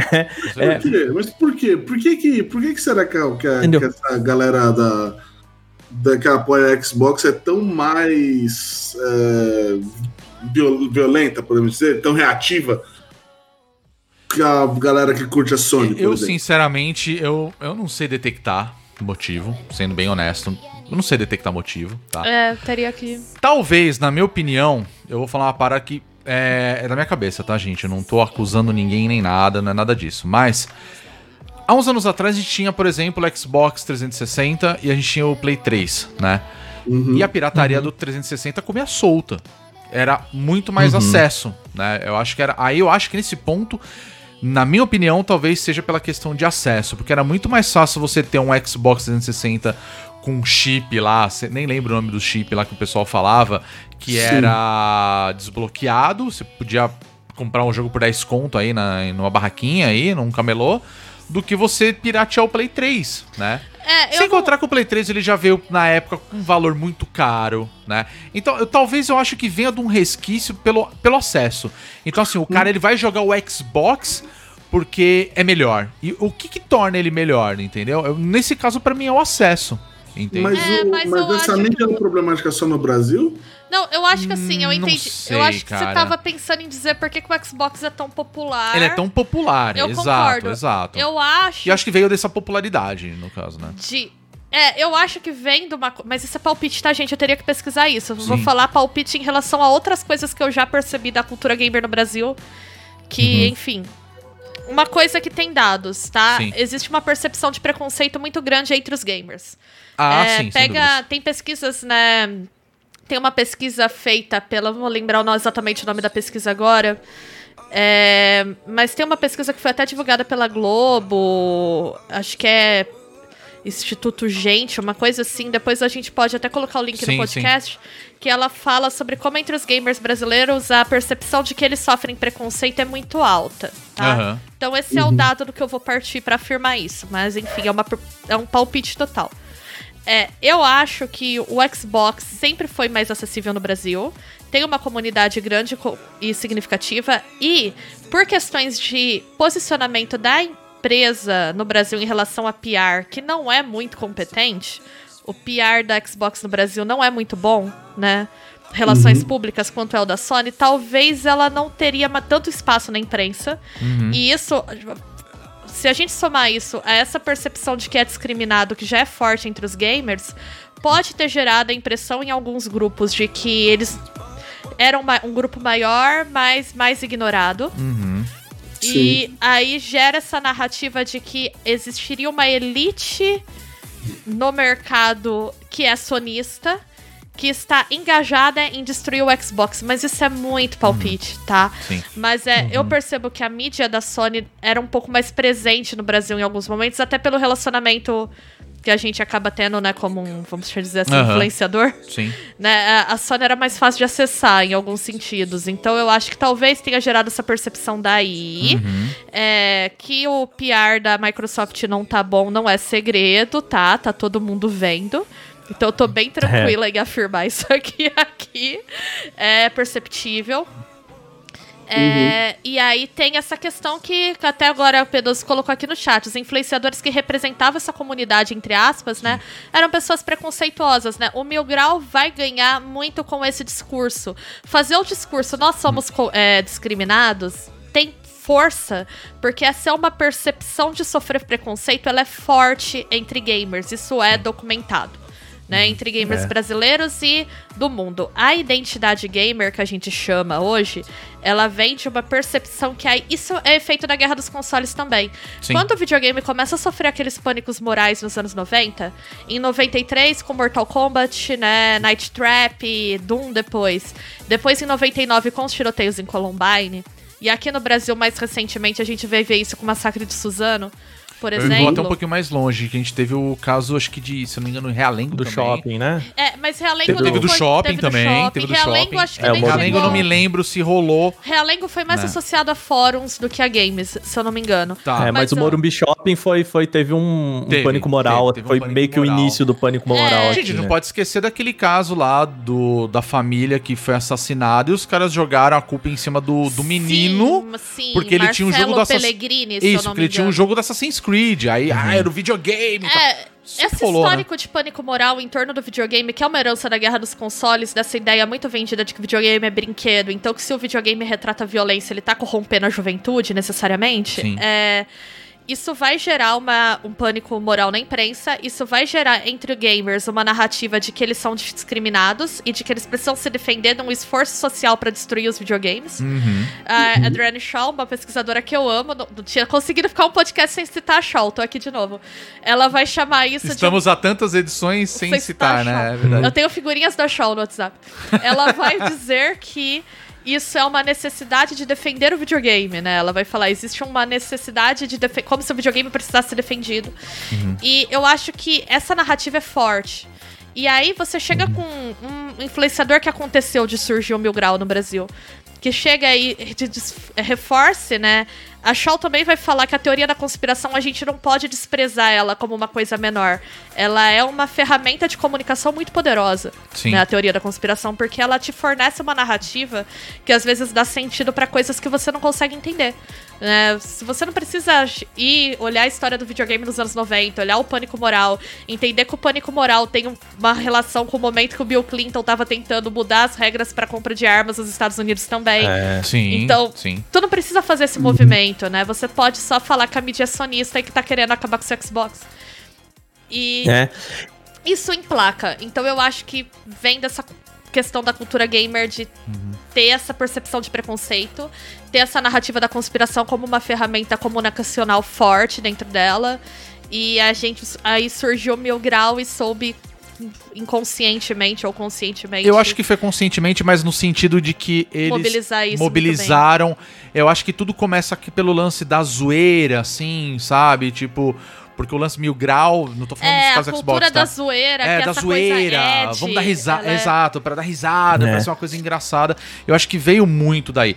Assim, eu não tô querendo criticar a, a comunidade Xbox aqui, não é, não é, não é a minha intenção. Gente, Porque- eu sou, sou assinante do Game Pass, tá? Só queria... Eu também. Não, não, é assim, eu, Eu acho... acho, É, sensacional. a fazer gente tem que falar a verdade, que é o seguinte, tanto o PlayStation quanto o Xbox são consoles incríveis. O, o- o Nintendo, pra mim, é. O Switch, pra mim, é um dos consoles mais incríveis que a gente teve a, a oportunidade de, de- A gente tá vivendo numa época que você pode jogar esse, esse console. E é muito incrível o fato de ser um híbrido, sabe? Então, assim, eu acho que a tecnologia tá aí pra mostrar. A gente, é, no passado, a gente também viu muita coisa rolando, a gente teve essa oportunidade. Quando eu falei a questão de acesso, gente, foi até só ressaltando um negócio. Eu acho que hoje é, a questão do acesso, eu digo, do poder aquisitivo.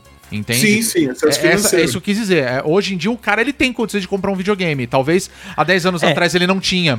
Entende? Calma, calma. Aí eu acho que é um ponto também, né? De, de- pesquisas de mercado mostram que a, a Hum. Sim, média de idade do gamer hoje é entre 30 e 35 É anos. Né? tiozão Então, que nem nós, gente. Exato. Olha que É, feio, hoje, tiozão fazendo É. isso. Exatamente. E, e, assim, a gente deixou de ser aquele aquela consumidor que consumia por tabela, né? Vulgo, tinha que pedir pro pai e pra mãe comprar. Exatamente, E exatamente. passou a ser o consumidor ativo, Sim. É, a gente né? Tem o poder de consumo de ir lá e comprar um Sim, console. é por isso que eu acho que Exato. assim, tanto o PlayStation 2 quanto o, o, o Xbox 360, pra mim eles foram muito mais populares. Eu tô falando no Brasil, tá? Justamente pela questão da pirataria, porque era muito mais fácil acesso, É. entende? Hoje em dia o cara ele pode ter grana pra comprar um videogame, Não, era comprar um um jogo original e tal, entendeu? Era um argumento pra você dar pro seu pai. Era um Pai, eu- argumento. E assim, o cara que na época tava comprando o 360, ele provavelmente ele tava na internet falando de jogo, lendo sobre jogo. Diferente do cara que naquela me- naquele mesmo momento ele tava pegando o, o Play 2, mas porque ele gosta de jogar de vez em quando e tal, assim. Ele não, ele, ele não se considera um gamer, entende? Eu acho que tem essa questão da identidade ali, sabe? E, e- e, claro, também tem, a gente tem que ressaltar uma coisa que toda. é, toda existem muitas comunidades que são extremamente tóxicas, assim, e não é só no Xbox, não. Tem a galera tóxica do PlayStation que defende o PlayStation É. com Resident A gente teve Tem um a galera que defende- bem feio teve. envolvendo a Nintendo agora na BGS, bem feio. Sim, Semana sim. passada, Ah, sabe? Tem uma Então- galera que defende a Nintendo com unhas e dentes, e tem a galera que defende PC, que o PC ele é melhor do que qualquer videogame, e assim, sempre É, vai ter a toxicidade em Mas qualquer... Vendo? Tóxico banido! Você está banido agora. O, Mas então, assim, é, a gente só tá é, comentando porque, obviamente, a gente sabe que hum, a da Xbox, ultimamente, ela tá sendo muito mais ressaltada devido a ataques que estão sendo feitos ultimamente, sabe? Então, eu acho que isso é muito complicado. E no final das contas, os caras estão defendendo uma marca, sabe? Tipo, que ele poderia ter acesso, sei lá, com outros consoles, talvez? Talvez. Cara, Sim, sabe o que eu mas acho eu- muito engraçado? Desculpa, Waka, te cortar, Uhum. só pra gente finalizar esse, esse ponto. Eu acho muito engraçado que grande parte da galera que veste essa camisa né, do, do, do PlayStation, do Xbox ou da Nintendo Uhum.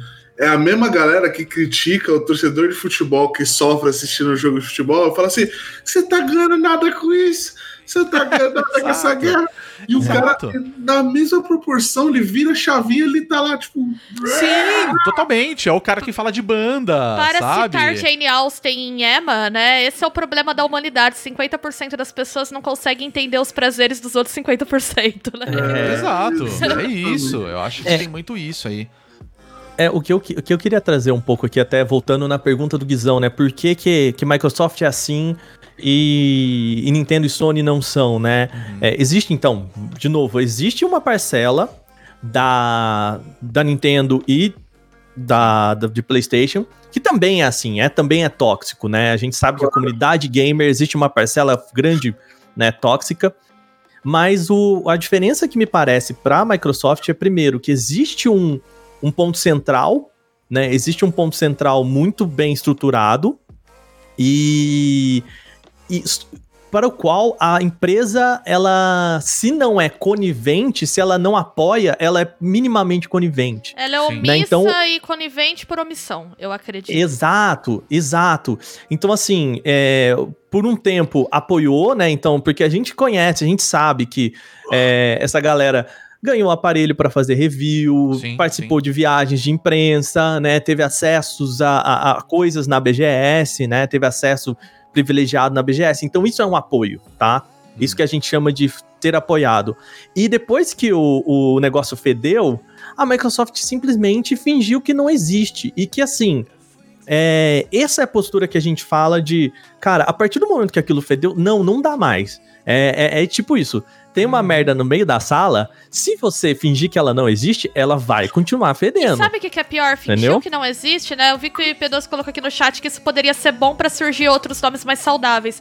Eu não vi a Xbox apoiando pessoas que a gente sabe que são É. legais e produzem conteúdo pra comunidade, né? Tem E falando da Xbox, a gente sabe que tem a- o pessoal da Academia Xbox, que é um pessoal muito bacana, o pessoal que faz É. conteúdo legal, sabe? Eu, eu não vejo a Xbox. Eu acho que era o momento, por fazendo isso. exemplo, se você não quer, né, bater ativamente no, em quem tá fazendo mal, por que, que você não traz pro holofote, né, um modelo... e a gente não vê sequer esse movimento, né? Isso é complicado. Sim. É, e, e aí depois, a- até pegando agora o caso recente da, da Isadora, mostra muito isso, assim, de que é, a empresa, ela não sabe ou não quer, e eu quero dizer que não quer, gente, porque, assim, é, eu sei como resolver esse problema e eu não sou o grande especialista, eu não sou o VP de, de marketing de uma, uma grande empresa, é, então eu tenho, obviamente, uma experiência nisso, mas assim, se eu sei resolver, eu espero que o cara que é dono VP de empresa lá, ele também saiba resolver. Sim. Sabe, assim, eu tenho amigos na mídia e a gente sabe que é, existem pessoas que, que já propuseram, empresas que propuseram é, planos de conti- contingência de crise para a Microsoft e a Microsoft simplesmente acha que não é preciso, não precisa disso, né? E existem dois pontos. Primeiro, ou ela acha que ela se beneficia desse público, então ela entende, ou ela tem uma pesquisa de mercado de que realmente o público dela, a maioria compradora, né, o pessoal que bota grana para ela, é realmente uma comunidade tóxica, então, bom, money talks, acabou o assunto. Mas total Money Talks. Ou ela é simplesmente ignorante e acha que não faz parte do trabalho dela é, cuidar de marmanjo, né? Não, mas assim, E- eu acho assim. e aí, só, só, só pra, só pra Ah, fechar, Guizão, desculpa. Mas assim, é, e aí a gente tem o caso da Isadora que é, que é muito assim, é, muito literal pra mostrar isso, né? Pra, pra mostrar o quão despreparado o pessoal tá, né? Tá. Pra quem não, não sabe, Eu ia falar A do Isadora- panorama. é... Você quer fazer esse panorama, Bia? Pode ser, pode O- ser. É, a Isadora Basile foi anunciada como apresentadora da Xbox em setembro deste ano. E ela sofreu muitos ataques de resquícios dessa. Resquícios não, a comunidade tá ativa, da comunidade Mil Grau e associados, né? Vamos dar nomes. E ela foi bastante atacada. é, Puxaram a gamer tag dela e fizeram lá a famosa prática do currículo gamer, né? Ficaram olhando. Carteirinha gamer, né? Carteirinha gay, ficar É olhando isso. quantas horas de jogo ela tinha. A gente sabe que na verdade é porque ela é mulher, né? A, a razão foi essa. E aí fizeram todo esse levantamento e ela foi super atacada. Desde o primeiro momento, ela foi deixada sozinha. Em nenhum momento, nenhum perfil oficial do Xbox no Brasil anunciou ela como apresentadora ou demonstrou algum suporte ao que estava acontecendo, né? Isso mostra isso que o Aka falou de não ter um trabalho aí de relações públicas pra dar um suporte. Ela passou por isso, ela chegou a se manifestar sobre isso algumas vezes, né? Falar, né? Relatar que ela, isso estava acontecendo com ela. E agora, ontem foi anunciada que ela anunciou mais uma vez no perfil pessoal dela, né? O perfil não se manifestou foi anunciado de que ela estaria sendo desligada. É, ela anunciou que ela foi desligada da Xbox, porque como ela estava sofrendo esses ataques, a Xbox optou por protegê-la, demitindo-a. Uhum. Então funciona assim, gente. Se você está sofrendo uma situação é, de agressão no seu trabalho, o seu chefe te demite né? Ele não vai ele tentar é solucionar. É. Isso pegou muito mal, teve uma grande repercussão, inclusive na mídia internacional, né? Perfis. É, o Jason Schreier repercutiu isso, né? Um jornalista de games daí, que era do Kotaku, tá na Bloomberg, super reconhecido, repercutiu uhum. isso no perfil, assim como ele já tinha repercutido o caso do Mil Grau. Uhum. Então ele falou: olha, depois, meses depois, né, do Mil Grau, acontece isso de novo no Brasil pegou malzão. Seis horas depois ela ter anunciado, seis ou quatro horas, não lembro. Ela Acho anunciou umas quatro horas Quatro depois, horas. Assim, ela é. anunciou às 18, eles se manifestaram às 22 horas. Eles pegaram e fizeram uma nota oficial completamente genérica no perfil deles. E foi a primeira vez que eles citaram a Isadora. É. Né? Então acho que isso mostra é. uma tentativa de se distanciar, de não comprar a briga, mas acabou repercutindo mal. Lá eles alegaram uma razão diferente do que ela tinha colocado no perfil dela, então o discurso não foi alinhado. Sim. Ela tinha colocado uhum. no perfil que a razão foram as agressões, e eles alegaram que eles estavam passando por mu mudanças de estratégia na produção de conteúdo Xbox e que, portanto, o canal que ela apresenta seria descontinuado. E por isso o desligamento dela. Mas aí você é vê... da equipe, né? Vale, vale da ressaltar, equipe, né? né? É, você vê um discurso muito confuso, um receio de se posicionar muito grande, uma lentidão em tomar essas decisões, né? Que no final das contas não repercute bem para a marca. E nesse meio tempo ela continuou a ser agredida nas redes, né? Uhum. Uh, subiram hashtag contra, né? Citando, inclusive, o Tiff do Mil Grau nominalmente, né? Então, enfim, não dá para desvincular uma coisa da outra, né? Elas é. estão bastante ligadas. Mas fim do panorama, Waka. É, fim do é, panorama. E, aqui tem contexto. eu acho que, é, aqui tem contexto. E aí, o que eu acho que é, é, muito literal dessa, dessa não vontade da empresa, porque assim, bom, o problema é sabido, né? Desde que a gente teve até o, todo o movimento, né? Do Mil Grau recentemente, é, se ali eles tinham a desculpa de, ó, oh, a gente não sabia, bom, dali já, não, já é uma marca que não dá para ignorar, né? Sim, Nem sim. como comunicação, né? E, e, e, qual que é o, o trabalho, então? A hora que você pega a, a Isadora que é uma mulher que tem experiência na comunidade como uhum. streamer, como apresentadora, mas ela é uma menina muito nova, 18 anos, não nunca teve um contrato como uma Microsoft. Por exemplo, se você pegasse uma apresentadora de TV experiente, saberia lidar muito melhor com isso do que uma é, uma mulher de 18 anos Até que um trabalha só com internet, também, né? né?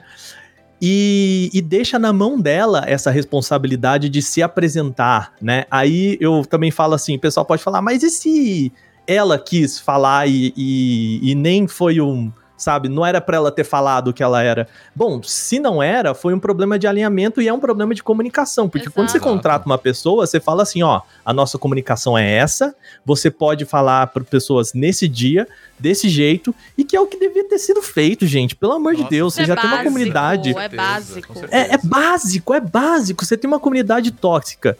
É, e você é, vai apresentar uma pessoa nova, né, para dar uma cara para aquilo. Vamos supor, cara, que amanhã o William Bonner não apresente mais o Jornal Nacional, que é a cara.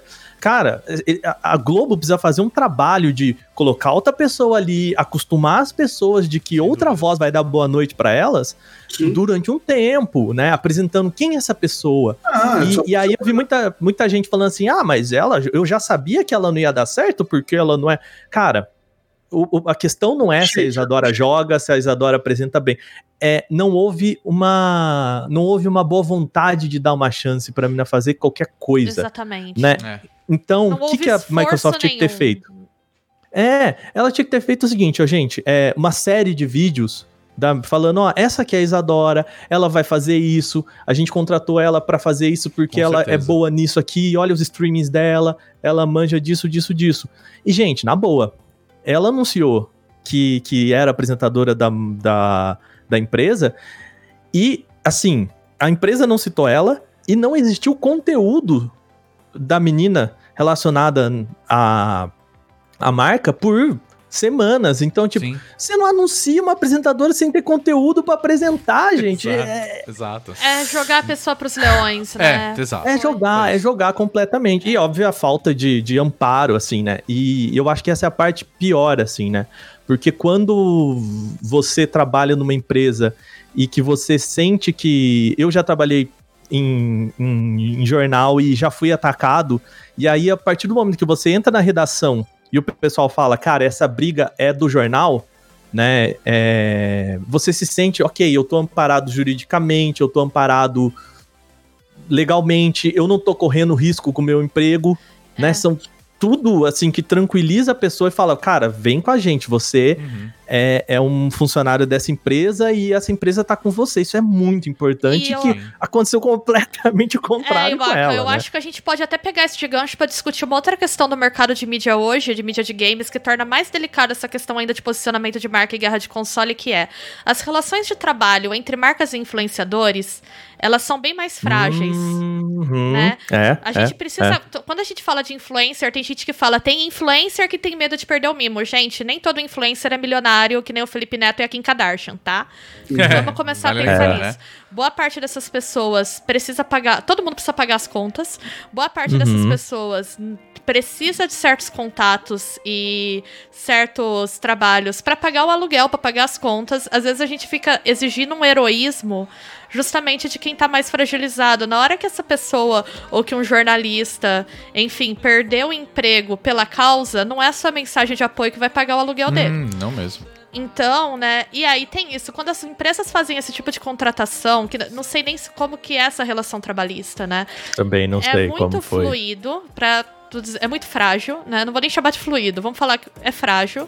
E Uhum.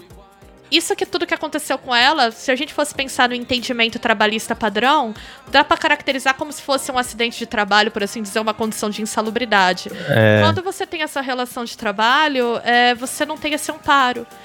Então, Uhum. imagina você colocar esses trabalhadores terceirizados, precarizados, no meio dessa disputa entre marcas gigantes.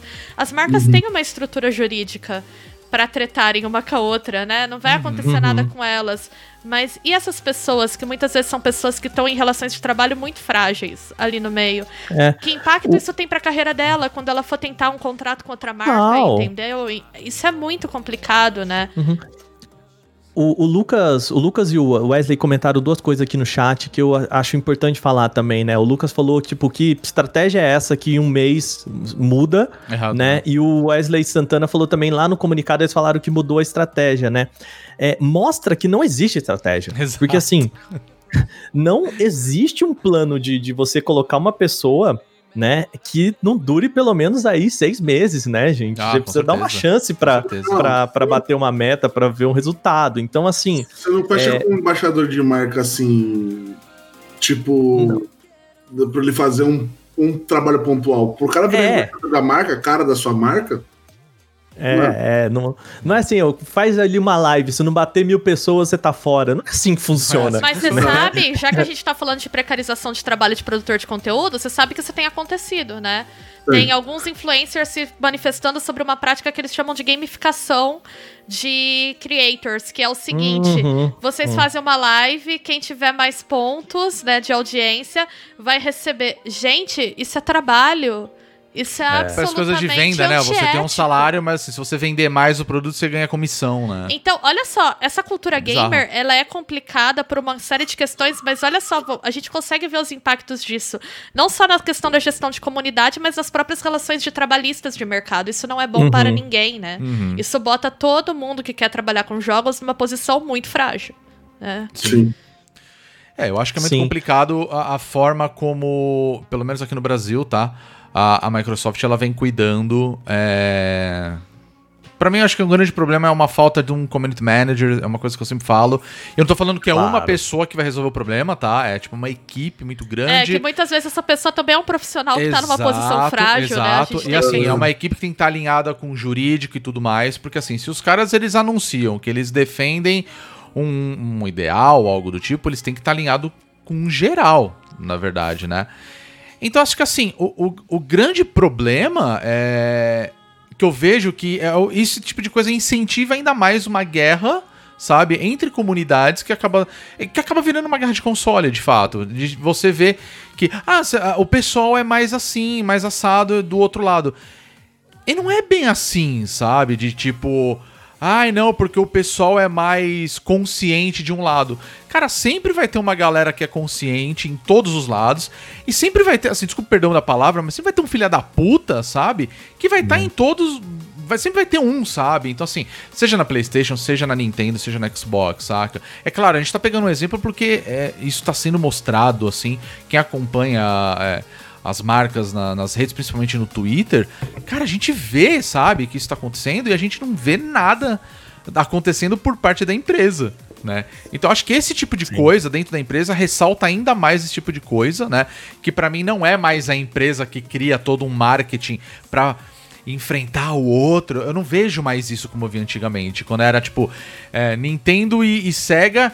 Era, era uma coisa de marketing. Os caras faziam campanhas para mostrar que os caras eram melhor que o outro. Mas tem uma manipulação. É que não precisa. Exatamente. Exatamente. É não precisa mais, porque a própria uhum. comunidade faz isso, sabe? Então, então tá tudo bem, então, sabe? Mas aí, mas aí é o ponto que eu, que eu tava falando. Não dá pra gente chamar os caras e botar numa dúvida.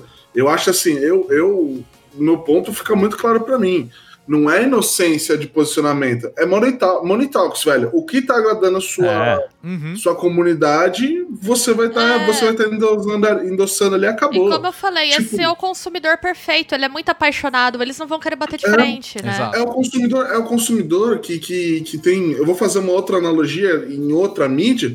É só você ver, por exemplo, comportamento de torcida organizada em futebol. Voltando uhum. para essa torcida. Por exemplo, o Corinthians, eles têm essa cultura de aqui é Corinthians, e você vê a agressão a jogador quando o cara não tá performando bem, de torcedor sim, ir lá sim. e agredir o cara fisicamente. E não precisa, isso mas aí eu concordo com você. E, e, a gente vê isso também no esportes hoje em dia. Exato. Né? E pra, mas para isso, isso é muito perigoso, porque para isso acontecer. Tipo assim, um jogador, não tô dizendo que o jogador mereça, tá, gente? Longe disso. Só que assim, o jogador, ele, quando ele chega num time profissional grande, igual o Corinthians, por exemplo, uhum. ele, tá, ele tem uma grana e ele tem um subsídio ali muito profissional dentro do clube. Sim, sem dúvidas. Independente do time grande que ele esteja ali, mas, por, por exemplo, o Corinthians que a gente está citando, ele tem, ele tem um subsídio. E os caras conseguem chegar a agressões físicas. Imagina uma menina de 18 anos que não está sendo subsidiada. Tem um aporte, né? Exato, ela, ela não está subsidiada, não tem, não tem, tipo assim, um centro, por exemplo, um centro de treinamento proteção, foi o que a Bel falou, não uhum. tem um, um, uma equipe jurídica por trás, não tem uma equipe que vai tomar os cuidados de, de, de, de gestão do atleta, né, da, Acho da marca que nem dela. o básico, que é um psicólogo para conversar com ela agora, Exatamente. sabe? É, Exatamente. Então, assim, é muito perigoso, porque, assim, para essa menina, para essa menina partir de receber agressões é, virtuais para agressões físicas, é assim. É, e acabar com a carreira dela, né? É. É, felizmente a gente, a gente tá vendo uma, uma repercussão positiva para ela, né? Graças é, já né? já vi outras marcas falando, pô, a gente queria muito trabalhar com você e tal. Que, que bom. Né? Pelo menos isso, né? Mas assim, eu digo assim, isso não impede, tá ligado? Isso não impede da galera ir lá e, e do maluco que, que, que, veste a camisa Xbox lá. Se essa menina fecha com a Sony, por exemplo, o cara ir lá e, mano, tipo, agredir a menina. Uhum. Então, é. já, vai, já, já está associada à tá imagem tá dela, à, marca. Né? Eu acho que o que a gente então, pode assim, tirar esse... assim, de crítica disso, talvez de lição, é. As marcas são responsáveis pelo que as comunidades delas Exato. fazem. Exatamente. Elas Exatamente. São, é, se, ah, mas eu não vou controlar todo mundo. Não vai, mas você controla o seu discurso e seu posicionamento, uhum. né? Você controla se essas pessoas se sentem validadas ou não, né? O, o que aconteceu ontem foi uma grande validação. O recado que fica Sim. é: se eu agredir bastante essa pessoa, a Xbox demite. Uhum, é, exato. Não, e, exato. E, e, outras, e outras. Isso, isso a gente está falando de uma empresa gigantesca igual a Microsoft. A gente, a gente já, já viu aqui, né, né, no, no métier aqui da, da, da gente, a gente já viu acontecer coisas de, tipo assim, de posicionamento de certas pessoas poder influenciar a gente diretamente. E aí, Claro. assim, já que a gente tá falando de guerra dos consoles em relação a isso, né? Por exemplo, só pra gente não ficar falando que identitarismo É. é uma questão só da Xbox, né? Semana passada, durante uma live do BGS Day, é, o rapaz que tava fazendo a live, ele fez uma coisa que eu jogo no Switch pra caramba e eu faço direto, gente. Eu encaixo do lado do errado. errado e você vira. Isso virou, né? Do tipo, ah, não encaixei no dock de primeira. Gente. O tempo todo. É ridículo. Olha o dock do, do, do Nintendo Switch. Tá aqui. Ah, gente, e, e o pessoal, não, o pessoal não fala, nem justificar, "Olha, o cara isso não é sabia não jogar. precisa. É, onde, é a frente, falaram- onde é a frente disso aqui batendo o olho rápido? Aqui, você prestando atenção no chat, você mexendo aqui, você Não, acho que lembrar que do roteiro. tem- é, Sim, não quero nem entrar, não quero nem saca? entrar no mérito do que ele tá desorientado ou não, mas a proporção da reação foi muito esquisita. Sim, Sim. Que foi uma É. coisa do tipo, então tem que demitir, esse cara nunca pegou um Switch na vida. Gente, ele só tava fazendo uma Cara, live. tá fazendo trampo. tá Vamos ligado? todo mundo É. se acalmar, vocês estão muito emocionados com pouquíssima Exato. coisa. E eu também. Aí entra mais uma vez a história do suporte, né? O suporte da BGS a ele também foi problemático, porque foi aquela coisa do tipo, ninguém chegou e falou assim: galera, é de fato, né? A gente tinha que ter dado uma. Treina, mas tudo bem, essas coisas acontecem. Amanhã o cara tá aqui. O su- Quem sabe faz ao vivo, né? É, Sim, o sim. suporte da BGS foi. Então a gente vai tirar esse cara e vai trazer outra pessoa pra fazer amanhã. Exato. Pra agradar a galera. Você eu tá acho isso problemático demais. A sim. lição que fica pra comunidade é: se a gente xingar bastante, a gente consegue o que a gente quer. Exato. Esse tipo de pequenas coisas que eu acho que a gente precisa. Não é mais a guerra dos consoles de Genesis does what Nintendo don't. Não é. abertamente zoar a outra marca, mas é você validar essas as- microagressões, vamos assim dizer, né, que acabam se refletindo, né, sendo consequência de questões muito maiores também, né? Sim. Então, É, e, e- eu acho que, Bia, é, hoje surgiu um vídeo aí na internet do, é, do primeiro-ministro, acho que da, da Austrália, dando um, um, um sossega aí para um terraplanista que, que no meio do negócio lá ele virou. É, você deve ter tido uma educação nos Estados Unidos, né? Aqui não, queridinha, mandou para ele. Ele até fala: é, So, Sunshine, no. E tipo, esse não é espaço para você. Eu acho que ações afirmativas desse, eu acho que a gente tá num momento em que Hum. é, é, essas pessoas são tão vocais que ignorar não, não funciona mais. não. Sabe? É, existe. Eu acho que a gente precisa de ações assim. Sabe? De, por exemplo, a Nintendo falando, galera, não. Sabe? Microsoft falando, pessoal, não.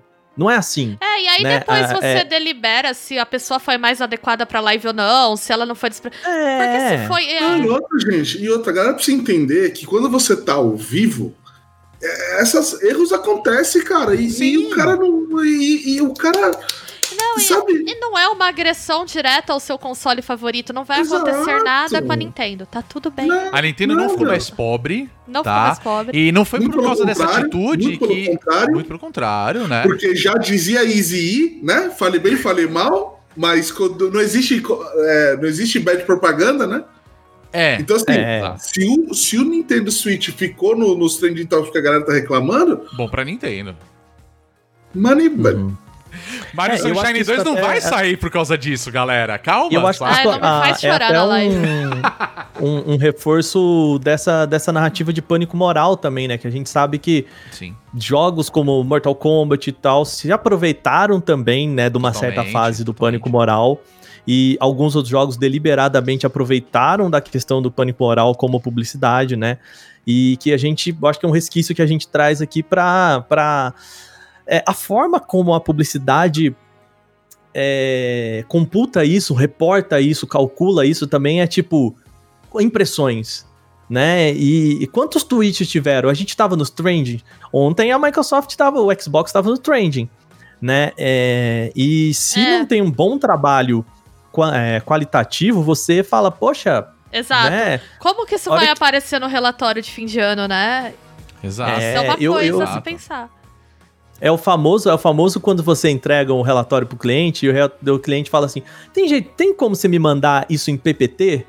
Que você sabe que ele vai ter que querer mudar uns numerozinhos Com ali certeza. antes de mandar pro, pro, pro pessoal lá fora, sabe? Com É- certeza. É, clássico isso, assim, do, da, da comunicação aqui. Mas né, é, que a gente tem então, de agência. O que a gente pode tirar disso é justamente o que o Aka falou. Não tem mais espaço para neutralidade nesse bagulho, mano. Se a sua comunidade, se a comunidade do seu produto tá agredindo alguém, você é responsável. Sim, sem dúvida. Você é diretamente Uhum. responsável. E isso, e isso é um ponto que eu acho muito positivo na Twitch, que é o seguinte, que se você tem, se você como streamer tá aqui, a gente tá aqui, e a gente menciona um outro podcast, tipo, tá, e a nossa comunidade vai lá e ataca o outro podcast, a gente é punido. Sim. Injusto. E justo. Eu acho Exato. justo. Justo. Justíssimo. Porque é isso que tem que acontecer. Ah, Eu, quando, quando, quando a gente tava fazendo. Quando eu tava fazendo muita live de RP, a gente tinha sérios problemas de tipo assim, eu tô fazendo live como bandido, o rapaz fazendo live como policial. E eu morria e achava que o cara tinha dado gosto da minha live, e a galera ia dar hate, e tipo, dá treta. Dá treta, tipo Nossa, assim, aí tem que dar. sabe? Tipo, porque, porque em algum momento eu flamei o cara. Sim.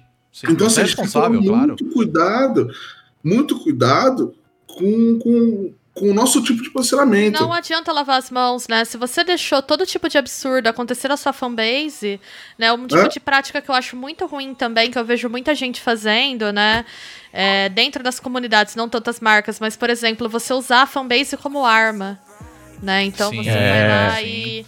Ah, todo mundo vai... Não gostei dessa matéria aqui, então todo mundo vai lá e ataca essa pessoa, né? Sim. Isso é um tipo de coisa que acontece, mas a gente tem que aprender a não validar Uhum. né? Porque, por exemplo, é, ah, as pessoas da, da minha comunidade não gostaram do apresentador X. Tudo bem, uma coisa é se você fazer uma crítica, uma coisa, outra coisa é todo mundo ficar spamando o cara, entendeu? E pedir na cabeça dele. Sim. Né? Você tem que falar, olha, gente, isso eu não vou permitir. E não adianta você se fazer de desentendido também depois, do tipo, ah, mas eu não mandei a pessoa xingar. É, Mas você foi lá no seu perfil e falou que era uma droga, que tinha que acabar, que tinha. Sabe? Então, assim, também Sim, sem dúvida. Não, e a galera precisa assumir, começar a entender. assumir suas treta aí, né?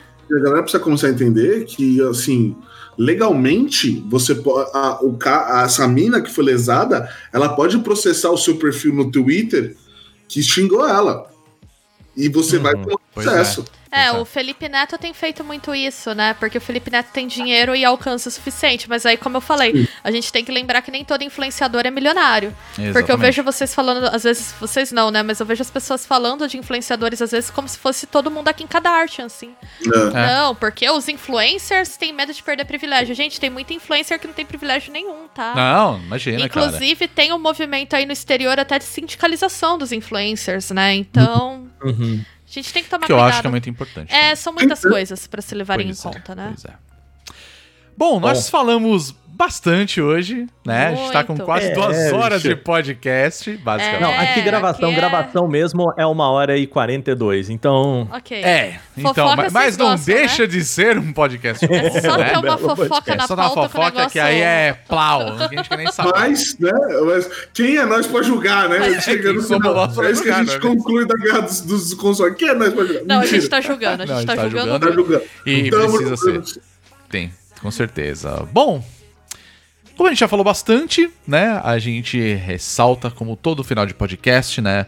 Vocês podem. A gente quer saber da opinião de vocês que estão ouvindo o podcast agora. Tem uma galera que comentou muito aqui. A gente É. tava lendo, teu- tentou trazer um pouco aqui pra nossa discussão. Comentários todos ótimos. Né? Então a gente obrigada. sempre Sim. fala pra vocês né, acessarem o nosso site, o bonusstage.com.br, né? Que vocês encontram Sim. todos os nossos podcasts lá. Vocês encontram também o Olhadinha, que é o nosso novo podcast, né? Novo entre aspas, não é tão novo assim, mas é o nosso podcast de primeiras impressões e reviews rápidas, né? A gente falou bastante de jogos no momento, mas a gente tá querendo levar outros assuntos, como livros. Também queremos levar séries e filmes também, né? Não deixa de ser uma review, que você consegue ouvir e tem num tempo máximo aí de uns 10 minutos, até um pouco menos, enfim. Ô, Rodrigo, Diga. Eu, eu que- queria fazer dois comentários sobre o nosso chat aqui. Primeiro, que tô muito feliz porque é, é muito legal quando a gente percebe que a nossa comunidade é uma comunidade que um papo muito legal. Exatamente. Né? É, Exatamente. Principalmente num tema tão, tão sério e, e com tanto espaço para aparecer algum maluco explodir, implodindo a conversa Com e certeza. todo mundo aqui super legal participando. E queria lembrar o pessoal, quem não segue a gente, por favor, segue, né, aqui na nossa live. Sim, E sim. para você que está ouvindo o podcast e tá aqui também na nossa live, lembrar que se você assina o Amazon Prime Video, Uhum. você tem um sub de graça na Twitch, né? De graça, o quê? Faz parte do seu Faz parte pacote. pacotes. E que se você puder deixar aqui pra gente, é sempre ajuda a gente pra caramba a apoiar e pra gente continuar produzindo, né? É o que eu gosto de falar. Tá com o Prime boiando? Dropa ele aqui. Exato. Dropa pra nós que ajuda bastante. E por isso, quem tá ouvindo, a gente precisa Exatamente. também falar. Então eu vou pedir pra Bia, que ela, se- ela sempre pega a Bia pra Cristo. Eu, É. vou olhar pra esse lado aqui pra galera ver no, no chat, ó. Oi, oi, Bia, tudo bem? Você tem que virar pro outro lado, Bia. Ai, desculpa. Oi, E Rodrigo. tudo bem? Como vai? É muito estranho fazer isso. É, porque, né, não faz sentido, né? Mas enfim, Bia, vou pedir pra você falar qual é o nosso Twitter e, por consequência, também a nossa Twitch, porque é o mesmo link, não é basicamente o mesmo usuário, né? Então, o Isso. nosso Twitter, assim como a nossa Twitch, é o Bônus Stage BR, tudo junto. Isso mesmo. Então, se você tá aí com um Prime sobrando, né, e quiser dropar, Exatamente. né, Guizão, pra gente, isso daí, twitch.tv barra BônusStageBR, no Twitter também, BônusStageBR. O Aka, eu vou pedir pra você falar do nosso Instagram, Olá. né, que a gente não tem usado com frequência, mas estamos lá, então que a galera que quiser seguir a gente, tá lá disponível também, né? É só bônus stage, não tem o BR no final. Não tem o BR É isso, no né? Final, exatamente. E Guizão, eu vou falar pra você falar um pouco. é, qual o link aí que a galera pode conhecer também o nossa, a nossa campanha Ah. de financiamento coletivo. Tá vendo? Tá vendo? Você pode ajudar a gente de várias formas. Várias formas. Dropando like, participando da live, ouvindo nosso podcast, mostrando pro seu amigo, pro sua tia, pro seu papagaio, pro todo mundo, pro seu cachorro. Fala, o cachorro é da hora. Passar a gente vai adiante a palavra é sempre passar importante. a palavra adiante, exatamente. Trazer a galera pra essa comunidade bônus questeira. Não, eu gostei muito que no podcast on, é, o, o podcast 100, é, mandaram Uhum. uma pergunta, eu não lembro agora quem foi, mas chamaram a gente de bônus stagers. Eu achei esse nome Bônus muito Stagers. engraçado, bônus cara. stagers, nossos bônus stagers. Nossos bônus Eu me stagers. sinto, eu me sinto, Podemos- eu me Ó, sinto a gente- especial, tipo, welcome stranger, sabe? A gente pode ter os, os bônus estagiários. Os bônus. Ó. Boa, boa, Eu gostei. gosto, inclusão do estagiário, que é uma categoria É, importante aqui nesse país. importantíssimo. né? Estagiário. Enfim, Guizão, qual que é o endereço da nossa campanha? Você também pode ajudar a gente no apoia.se barra bônus stage, onde a gente tem uma série de metas que se a gente bater, a gente vai trazer mais conteúdo para vocês. E você pode ajudar com qualquer valor, qualquer valor não, mas pequenos valores, tipo, a partir de 3 reais você já tá ajudando muito a gente. Nossa, com certeza. Muito, né? muito. E nós Então, temos assim, metas aí quase, quase, Quase ali. batidas, tá? é. É. Olhadinha foi a nossa primeira meta, né? Mas Sim. tem uma meta Sim. que tá quase lá, né? Sim. Que é o estante, o retorno do estante. Ah, é verdade. né? Pra gente falar de, de livros, é o clube de livros Era o aí. meu estante era um projeto que eu tinha no YouTube sobre livros e aí a gente vai voltar ele com um podcast sobre livros também. Então, Isso. vocês curtem, E outra coisa, né? E outra coisa, temos uma meta que é o meu xodoca, o meu, a minha paixão ali, que eu vou, assim, né? Que a gente quer muito fazer, que é o, o Foods and Dragons. Que vai Ah, ser o nosso programa de culinária de comidas fodas. Comidas fodas. Porque eu não vou falar comida gamer nem comida de cultura pop. É comidas fodas. Porque Baseadas se fosse comida tá- gamer, ela ia ter- teria que brilhar. E eu acho Teria que, que brilhar. Teria que ter LED. teria que ter LED. Mas- Corante. Dá pra pôr. Dá pra pôr LED embaixo de drink, por exemplo. Ah, isso. né, No É, e drink. quem cozinha é o Guizão que manja, tá, gente? É. Enfim, a gente tem muitas É. ideias, então vocês fiquem à vontade para conhecer mais sobre o Bônus Stage aí no apoia.se barra Bônus Stage. Exatamente. Bia, Guizão e Waka, mais uma Sim. vez, muito obrigado né, por mais um Sim. podcast. Né? Sucesso. É e nóis. é isso, a gente quer saber de vocês que estão é, ouvindo agora, né? O que, vocês acharam também. Vocês encontram todo a gente nas redes sociais. Eu queria aproveitar que nós estamos em live, eu queria agradecer aos seguintes usuários, que é o Red Gonzaga, Sailor Lust, Lucas Alcino, Dinarte Blá, o Luan Moura, a Adama e o Hélio de Castro que fizeram follows durante a nossa live aqui na nossa. Twitch. Então, muito obrigado. Lembrando o Aka, que é o cara que sempre fala da Twitch, as nossas outras lives Ok. que nós fazemos aqui na Twitch. Pois é, olha, de segunda-feira a Bia tá no comando. Estou jogando Né? jogos de terror point and click. Exatamente, às nove, nove e meia, né, Bia? Nove e meia. Nove e meia. Nove e meia, né? E às terças-feiras, cravado, Sempre terça-feira, 8 horas da noite, estou eu tentando jogar tudo que há de novo aí no mercado, sempre trazendo novidades. E durante a semana, às vezes, às vezes aparece aí o nosso querido Rodrigo um também. cara aí, né, que ele faz live de outros dias também, também a partir É. das 8 da noite, né? Eu vou pedir desculpa pra galera, porque essas duas últimas semanas eu, eu comecei um emprego novo e eu não consegui fazer live por conta de adaptação do trampo. Então, muita Como- demanda, muita coisa pra fazer. Como é a vida do influenciador? Ter que pedir desculpa por ter um emprego, né? É foda, cara. Não, assim, tá tem um meus boletos. apoia-se. Se vocês quiserem pagar e se transformar isso num salário, eu vou ficar muito feliz, né? Desculpa Mas- ter boletos. Desculpa ter boletos pra pagar, né? Vida de casado é assim, gente, né? Mas enfim, É, é. porque solteiro não paga conta. Não é, paga, solteiro não paga boleto, é isso. Graças a Deus, tô solteiro, caralho. Eu vou reclamar agora. Se chegar Não, uma coisa Guizão aqui, eu vou falar. rasgando os boletos. Manda pro Rodrigo, porque o Rodrigo falou que capô solteiro não paga. Não, aí a Solteiro Bia inadimplente. também, gente. Não é assim, não, tá? Enfim, galera, mais uma vez, muito obrigado por mais um podcast. Então é isso, pessoal. Nós somos o Bônus Stage. Mais uma vez, muito obrigado. A gente se vê na próxima edição do Bônus Cast.